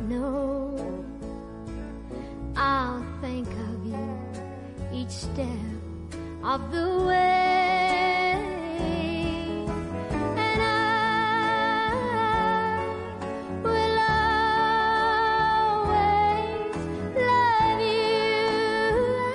E ela canta demais também. Ela né? canta diferente. Ela, ela canta bem demais. Muito bom, Olha muito aí. bom, muito bom. Deixa eu contar a história pra você que é muito legal. A Dolly Parton, ela era backing vocal de um cantor country que era o Porter Wagoner, que era um cara muito famoso, assim, era um cara nos anos 60, ele era um cara muito conhecido e tal. E ela se juntou à banda dele como backing vocal. E ela, inclusive, substituiu uma outra backing vocal que era muito adorável. Porque, assim, esses caras nessa época, ele era um entertainer, sabe? Ele tinha um programa na TV, é, ele tinha um, um show específico com vários atos e tal. E ela substituiu uma outra cantora nesse grupo dele, e inclusive a galera era meio contra ela no começo, contra a Dolly Parton. Só que aos poucos ela foi se tornando, tipo, a maior atração desse show dele, ao ponto de ela passar a dividir o ticket com ele, assim. Ela não, não era mais assim, tipo, Porter Wagoner e banda, era Porter Wagoner e Dolly Parton, e eles gravavam duetos, eles dois juntos, e faziam muito sucesso, muita coisa e tal, assim. E aí, depois de um tempo, ela começou a ter uma carreira solo, ela começou a gravar os discos solo dela, e ela começou a fazer mais sucesso que o Porter Wagoner. E aí, um dia, ela compôs essa música, I Will Always Love You, e é uma música que é, um, é uma breakup song, é uma música, uma pessoa tá falando que ela tá indo embora, Ó, eu sempre vou te amar, mas eu tô indo nessa, falou. É. E aí ela foi no estúdio, eu, eu soube essa história quando eu fui no estúdio onde essa música foi gravada, lá em Nashville. E aí ela foi no estúdio e mostrou a música pro Porter Wagoner. E falou assim, olha essa música que eu fiz. Aí o Porter Wagoner ouviu, achou foda pra caralho, falou assim, porra, excelente, muito bom, vamos gravar. Aí ela falou, não, não, você não tá entendendo. Essa é a minha música e eu dando tchau pra você. Nossa! E aí ela, ela Nossa senhora. E aí ele, putz, entendeu? Aí ele sacou que tipo, ok. Caraca, se é uma maneira dela falar que acabou, foi a melhor maneira, vai.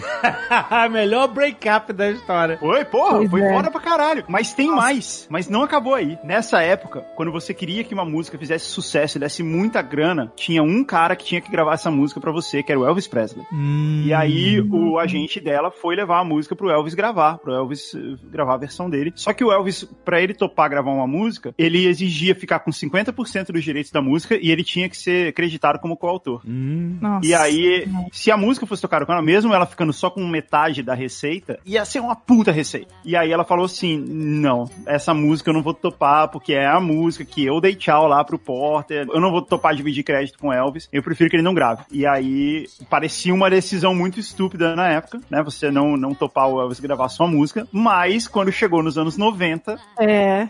chegou nessa cena que o David escreveu aí. A Whitney Houston gravou a música, fez um puta sucesso, tocou muito mais do que. Até porque o mercado era duas vezes maior, três vezes maior, tocou muito mais do que ela tocaria se fosse com Elvis. E a Ah. música é só dela, só da Dolly Parton. Não, e assim, o arranjo que fizeram com a Whitney Houston, né? Acabou, né? Não tinha pra ninguém, ficou incrível. Isso ficou tão marcado que toda essa história irada da, da música a gente não conhecia. A gente, pra gente era a música da Whitney Houston.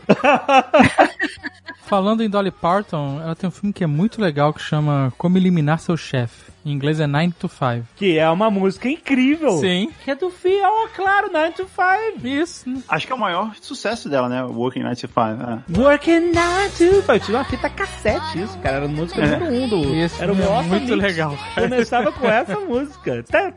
No 9 to 5 tinha também a Jane Fonda. Olha. Eu filme? lembrava disso. Nossa, é muito maneira essa música. E essa versão que a Whitney fez depois, assim, que tem um pouco de R&B, assim, né? De uma música que ficou mais bem pop. pop. É, ela ficou bem mais pop, assim. Sabe que eu assisti outro dia, né? Eu assisti uma a primeira ap- aparição da Whitney Houston na, na TV, que foi num programa desses de entrevista, né? Bem no comecinho, acho que foi em, em 81, assim. E ela cantou uma música gospel, saca? E ela interpretou tanto, a galera se emocionou, assim. e, quer dizer, é uma coisa que ela já tinha, sabe? Esse lance da interpretação. Eu tenho certeza que qualquer coisa que ela cantasse ia ficar incrível, É. entende? Então tem esse diferencial. Whitney Houston é. Tem uma outra obra da Whitney Houston que é o hino americano, né? Que ela cantou em 91, no Super Bowl de 91. E também é a versão definitiva do hino americano sendo cantada por uma cantora pop. Aham. Também é, é a definição, é o benchmark de uma performance vocal na mesma linha. É o Whitney Houston na final. O que mostra que não foi sorte, assim, não é- ela poderia fazer isso com qualquer música. Aham. E essa música, a Was Love You, ficou maior que o filme também, né? Como a gente tava falando aqui. Ficou pela repetição. Muito. É. E o filme, é, e o filme nem é- e o filme não era pequeno, é, o filme foi um mega sucesso, um mega Foi, até mas ainda hoje é um assim, a música, é. Eu nunca vi esse filme. O Guarda-Costas? Nunca. Poxa, cara. Eu vi Uau. tantas vezes o clipe que eu já sabia a história.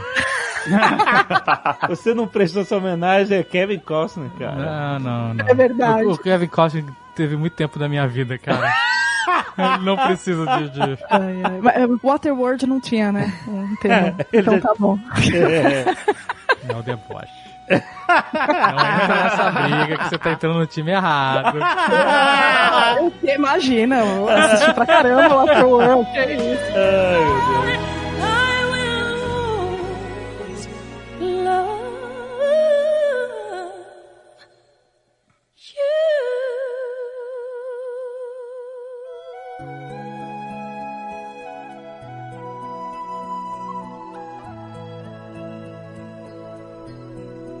Falando em, em uma música que ficou maior que o filme, ou talvez nesse caso tenha ficado tão grande quanto o filme, temos que ir para Titanic. My Heart Will Go On. Ah, sem, sem dúvida. Com certeza. Essa sim, as legal. Essa tocou até morrer. Essa Também. vai morrer. Também. Essa foi uma geração inteira que tomou na cabeça essa flautinha aí. Essa música é de Celine Dion, é isso? Celine Dion. Celine Dion. Isso, Celine Dion incrível. Uma grande diva. Ela é. E essa música, ela foi criada. Olha que coisa impressionante. A gente, ah, essa música aqui é brega. Essa música foi criada pra ser essa breguice. Aliás, como diria o Sr. K, essa breguice. Porque a Celine Dion, é- essa era a vibe da Celine É Dion. brega, ela é brega. Super brega, incrível, diva, mas as músicas são aquela. aquela... Diva é brega, Jovem Nerd. Não Brega, tem é diva bem. que Assim, seja cool, vamos- descolado. Ah, não, não, não, tem, tem sim, tem sim. É, a palavra diva, você automaticamente anexa babados e dourado. Não, pô, a Beyoncé, ela é uma diva, cara. É diva, é. babados e dourado. Babado dourado, O bicho. decote, no caso da Beyoncé. No decote. Mas olha, Ai, ai. o. O Prince, babados e dourado. E acho que é isso, né? Ninguém aguenta mais ouvir mais rápido.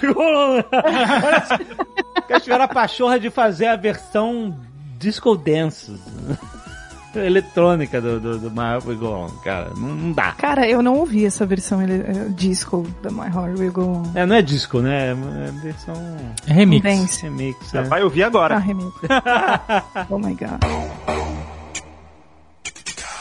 A gente tava falando dos discos de novela, que eles eram uma coletânea de vários sucessos e tal, e tem um filme que faz isso, que é Guardiões da Galáxia. É verdade. Nossa, o É né? verdade. Pegou um monte de música antiga aí e transformou em mega sucesso de novo. O Guardiões da Galáxia 1. Um, um. É, o um é um. Porque o 2 ele tenta, mas não é a mesma coisa. O dois um pouco também. O 1 é perfeito nisso. É uma, é uma obra-prima de exemplo de como resgatar músicas e. Contextualizado, né? Né? Com, Exato, é, é uma obra de arte nesse sentido. Sim. Inclusive, eu conheci aquela música, aquela Come and Get Your Love, pelo filme.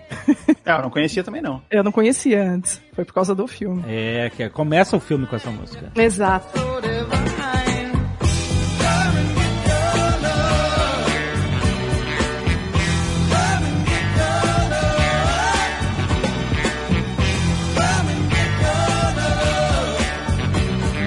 Maravilhoso. Mas o. Ah, que fez mais sucesso, que foi a. Da Pinha Colada. Não, não, não. Não? A.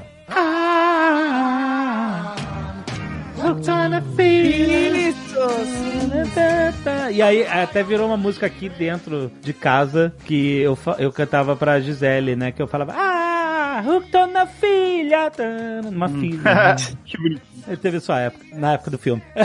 A música da Pina Colada. Você não uma vez, Alexandre, que eu, que eu expliquei a letra pra você? Então, cara, então, a gente já falou Hooked on a Feeling, muito bom, muito dançante. A música de 40 anos de idade. Parabéns, cara. Que resgate. E que música atual, que música atemporal, né, que ela é. Mas a Pina Colada, ela é uma música genial. Genial, cara. De uma forma que eu nunca tive. Que, que só com um filme que eu tava com o Guga no carro, ouvindo a música. A gente tava no, no trânsito de São Paulo, né? E aí eu falei assim, cara, presta atenção na letra da música. E a gente foi ouvindo frase por frase, né? Porque a gente foi parando, assim, pra poder prestar atenção nas frases. Cara, é uma música maravilhosa. Tem uma história. É tipo um Eduardo e Mônica, essa porra.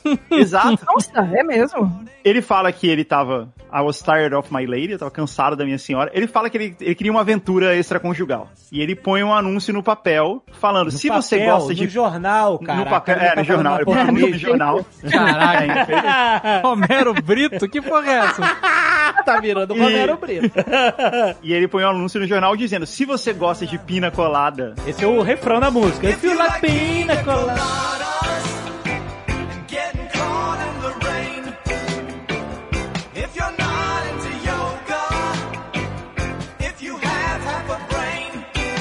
Tomar chuva, me dá uma ligada que a gente pode escapar junto, né? É, a gente vai. Que ele- é, a gente vai escapar. O nome da letra da música é Escape, né? Uma escapada. É, ele quer dar uma escapada do casamento. Cara, que sacanagem. Não, não, calma. Olha, olha. Não, não, não, não. Aí uma mulher escreve pra ele e fala: Eu gosto de pina colada. Não, é maneiro que a segunda vez que o refrão toca, ele toca é basicamente a mesma eh, letra, só que sob a outra perspectiva. Que é a resposta à, à carta dela. Que ele fala, na primeira versão do refrão, ele fala, If you like pina colada, getting caught in the rain. E aí, no segundo refrão, é a resposta, fala, Yes, I like pina colada, getting caught in the rain. Entendeu? Então, você meio que tá fazendo uma conversa, né? Esse negócio de se gostar de chuva é uma mentira, né? Isso é uma historinha pra boi dormir. ninguém gosta de chuva. Eu nunca vi ninguém parar na chuva. As pessoas no co- filme começam a romântico- chover, mas isso é história, isso é ficção. romântico- É ficção, mas essa música também é Por que uma as pessoas inventam isso? É, mas o cara tá querendo viver uma fantasia, cara. É, então, é Essa isso. parada. Mas quem que responde? Continua a história que eu tô curiosa. Mas, Não. cara, já pa- para pra pensar nisso, que quando chove, você nunca fica lá, "Ah, eu queria aproveitar esse momento, olhar pra cima.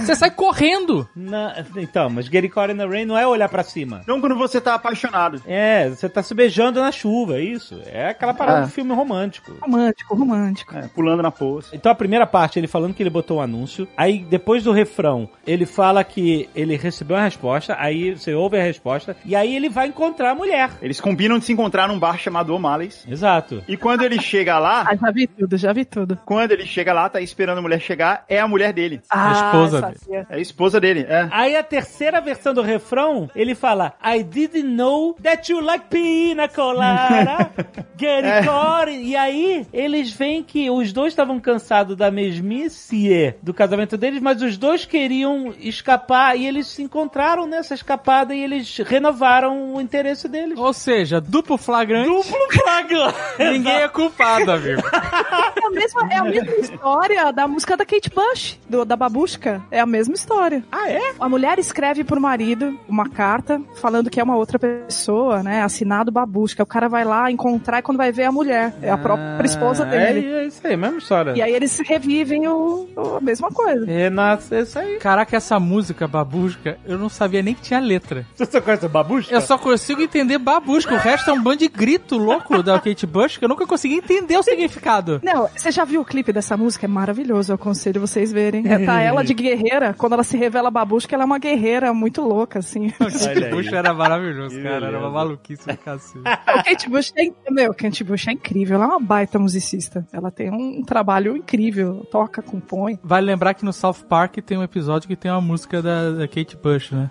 É mesmo? Tem Loving You e é uma música, ela tem um poder, né? Uma coisa assim. É, porque quando ela vai no mega agudo dela, eles tinham colocado uma bomba no burrico do time adversário, aí explodiu o burro.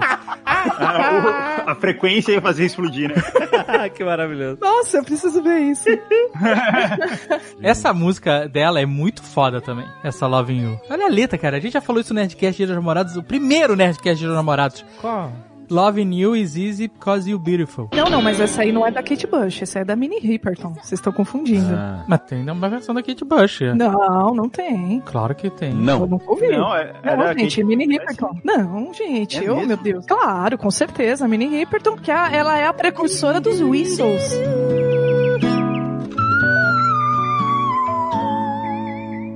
Né? É verdade, é é verdade. Aí eu sempre achei que essa música fosse a Kate Bush. Não, a Kate Bush é o é Wuthering Heights, que é a ah, famosa dela. verdade, verdade. Tá aí, tá aí a, a, É. a confusão. Windy moors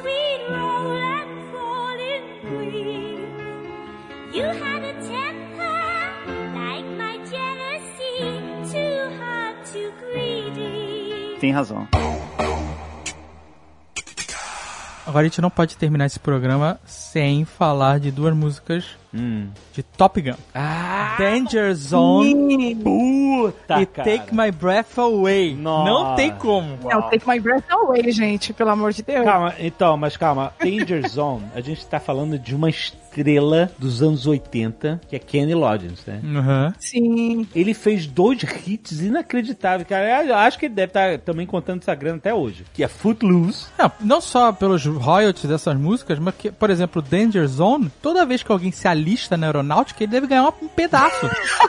É? Exatamente. Essa lu- Ganha é música de alistamento. Exatamente. Então Footloose foi um grande marco e Danger Zone é uma, é uma música, não tem como, você ouve, você sente cheiro de querosene quando essa música começa. É muito tematizada. Você é sente the need. The need for speed. Mas você parte dessa música supersônica. Fly Away to the Danger Zone, cara. É, é incrível. E você vai pra mela cueca inacreditável, que é Take My Breath Away. Sim. Que é a música daquelas que, sabe lá, ela começa com um pesar. Ela começa.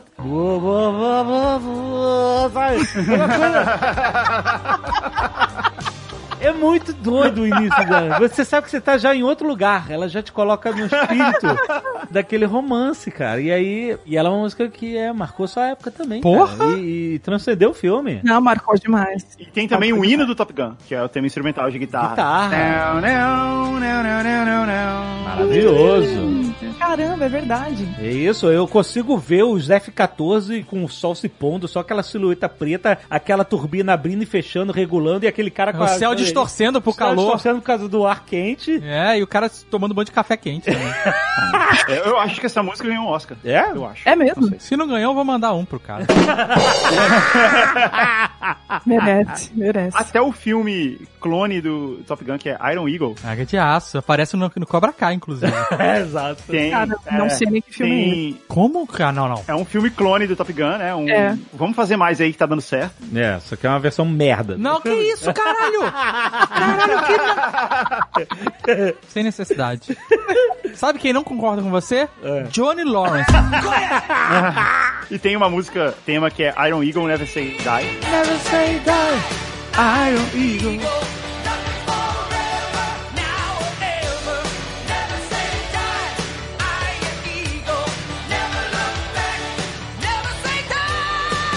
Você lembra dessa? Não? É. Ok. E tem o One Vision também do Queen, que também é um tema desse filme. É verdade! One Vision é de é Iron verdade! Eagle. Caramba, tem Queen? Não! tá de sério? Ó, Iron Eagle, só pra você tá, professora, tá contextualizada, é um Sim, filme sim. muito parecido com Top Gun.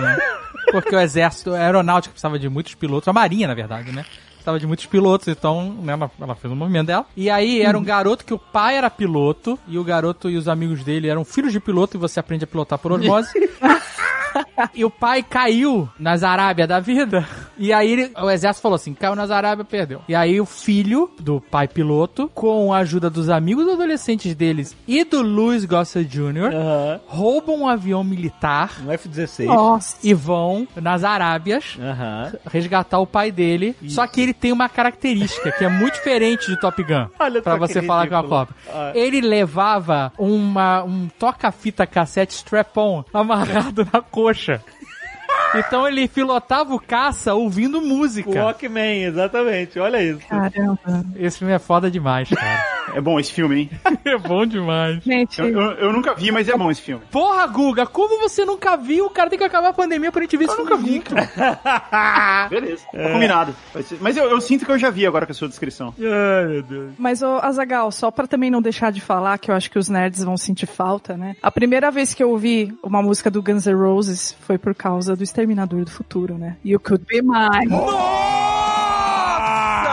É verdade, caraca! Caralho. Muito bem lembrado. Ia ser uma vergonha, cara. E é uma sequência de cena que é incrível desse filme. né? Aliás, esse filme é, enfim, é maravilhoso. Mas eu lembro de que eu- Não, essa não, música ela veio no clipe e antes do filme, E isso, né? Could vai... Be Mine, né? O You Could Be Mine e, e o clipe tem o Schwarzenegger Tem? no show. Isso, ele vai matar o Axel Rose. Exato. E eu lembro que quando eu fui ver o filme, eu fiquei esperando essa cena. É, não tem no filme, né? É muito triste. Ficou esperando o Axel Eu Rose. achava que ele ia no show e ia ver o Axel, que eu achava que era a cena do Mas é legal porque não tem o Axel Rose nem o Guns N' Roses no filme, mas tem uma referência quando ele tá, ele aparece com aquela caixa de flores Isso. e ele vai, o T-1000 vai atacar o John Connor. Isso. Ele tá levando uma caixa de flores com uma escopeta escondida dentro, uma, uma doce, sei lá. Então é Guns N' Roses, Guns é muito Roses. maneiro, cara. Mentira, é muito maneiro. E- E ele pisa nas rosas quando elas caem. É maravilhoso, maravilhoso. Esse filme é uma obra de arte. A música também. Mas é verdade, cara. Eu lembro que eu, eu tinha uma festa de 15 anos nesse dia pra ir.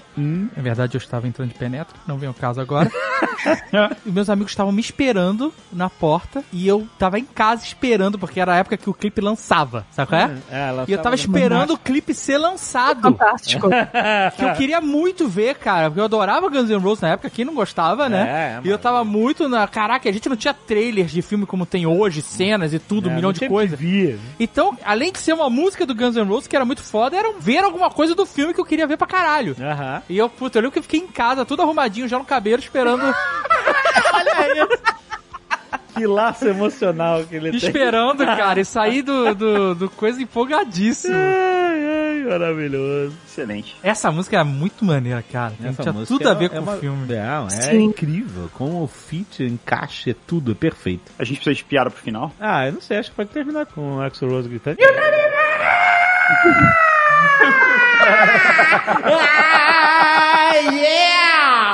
Caralho. Meu Deus do céu. Não, bota aí, bota aí pra valer, professora. É só referência, tá? Pra edição. Não põe, não. É só essa referência. É só isso que você precisa. É voz guia. É, voz guia, me guia pro inferno, né?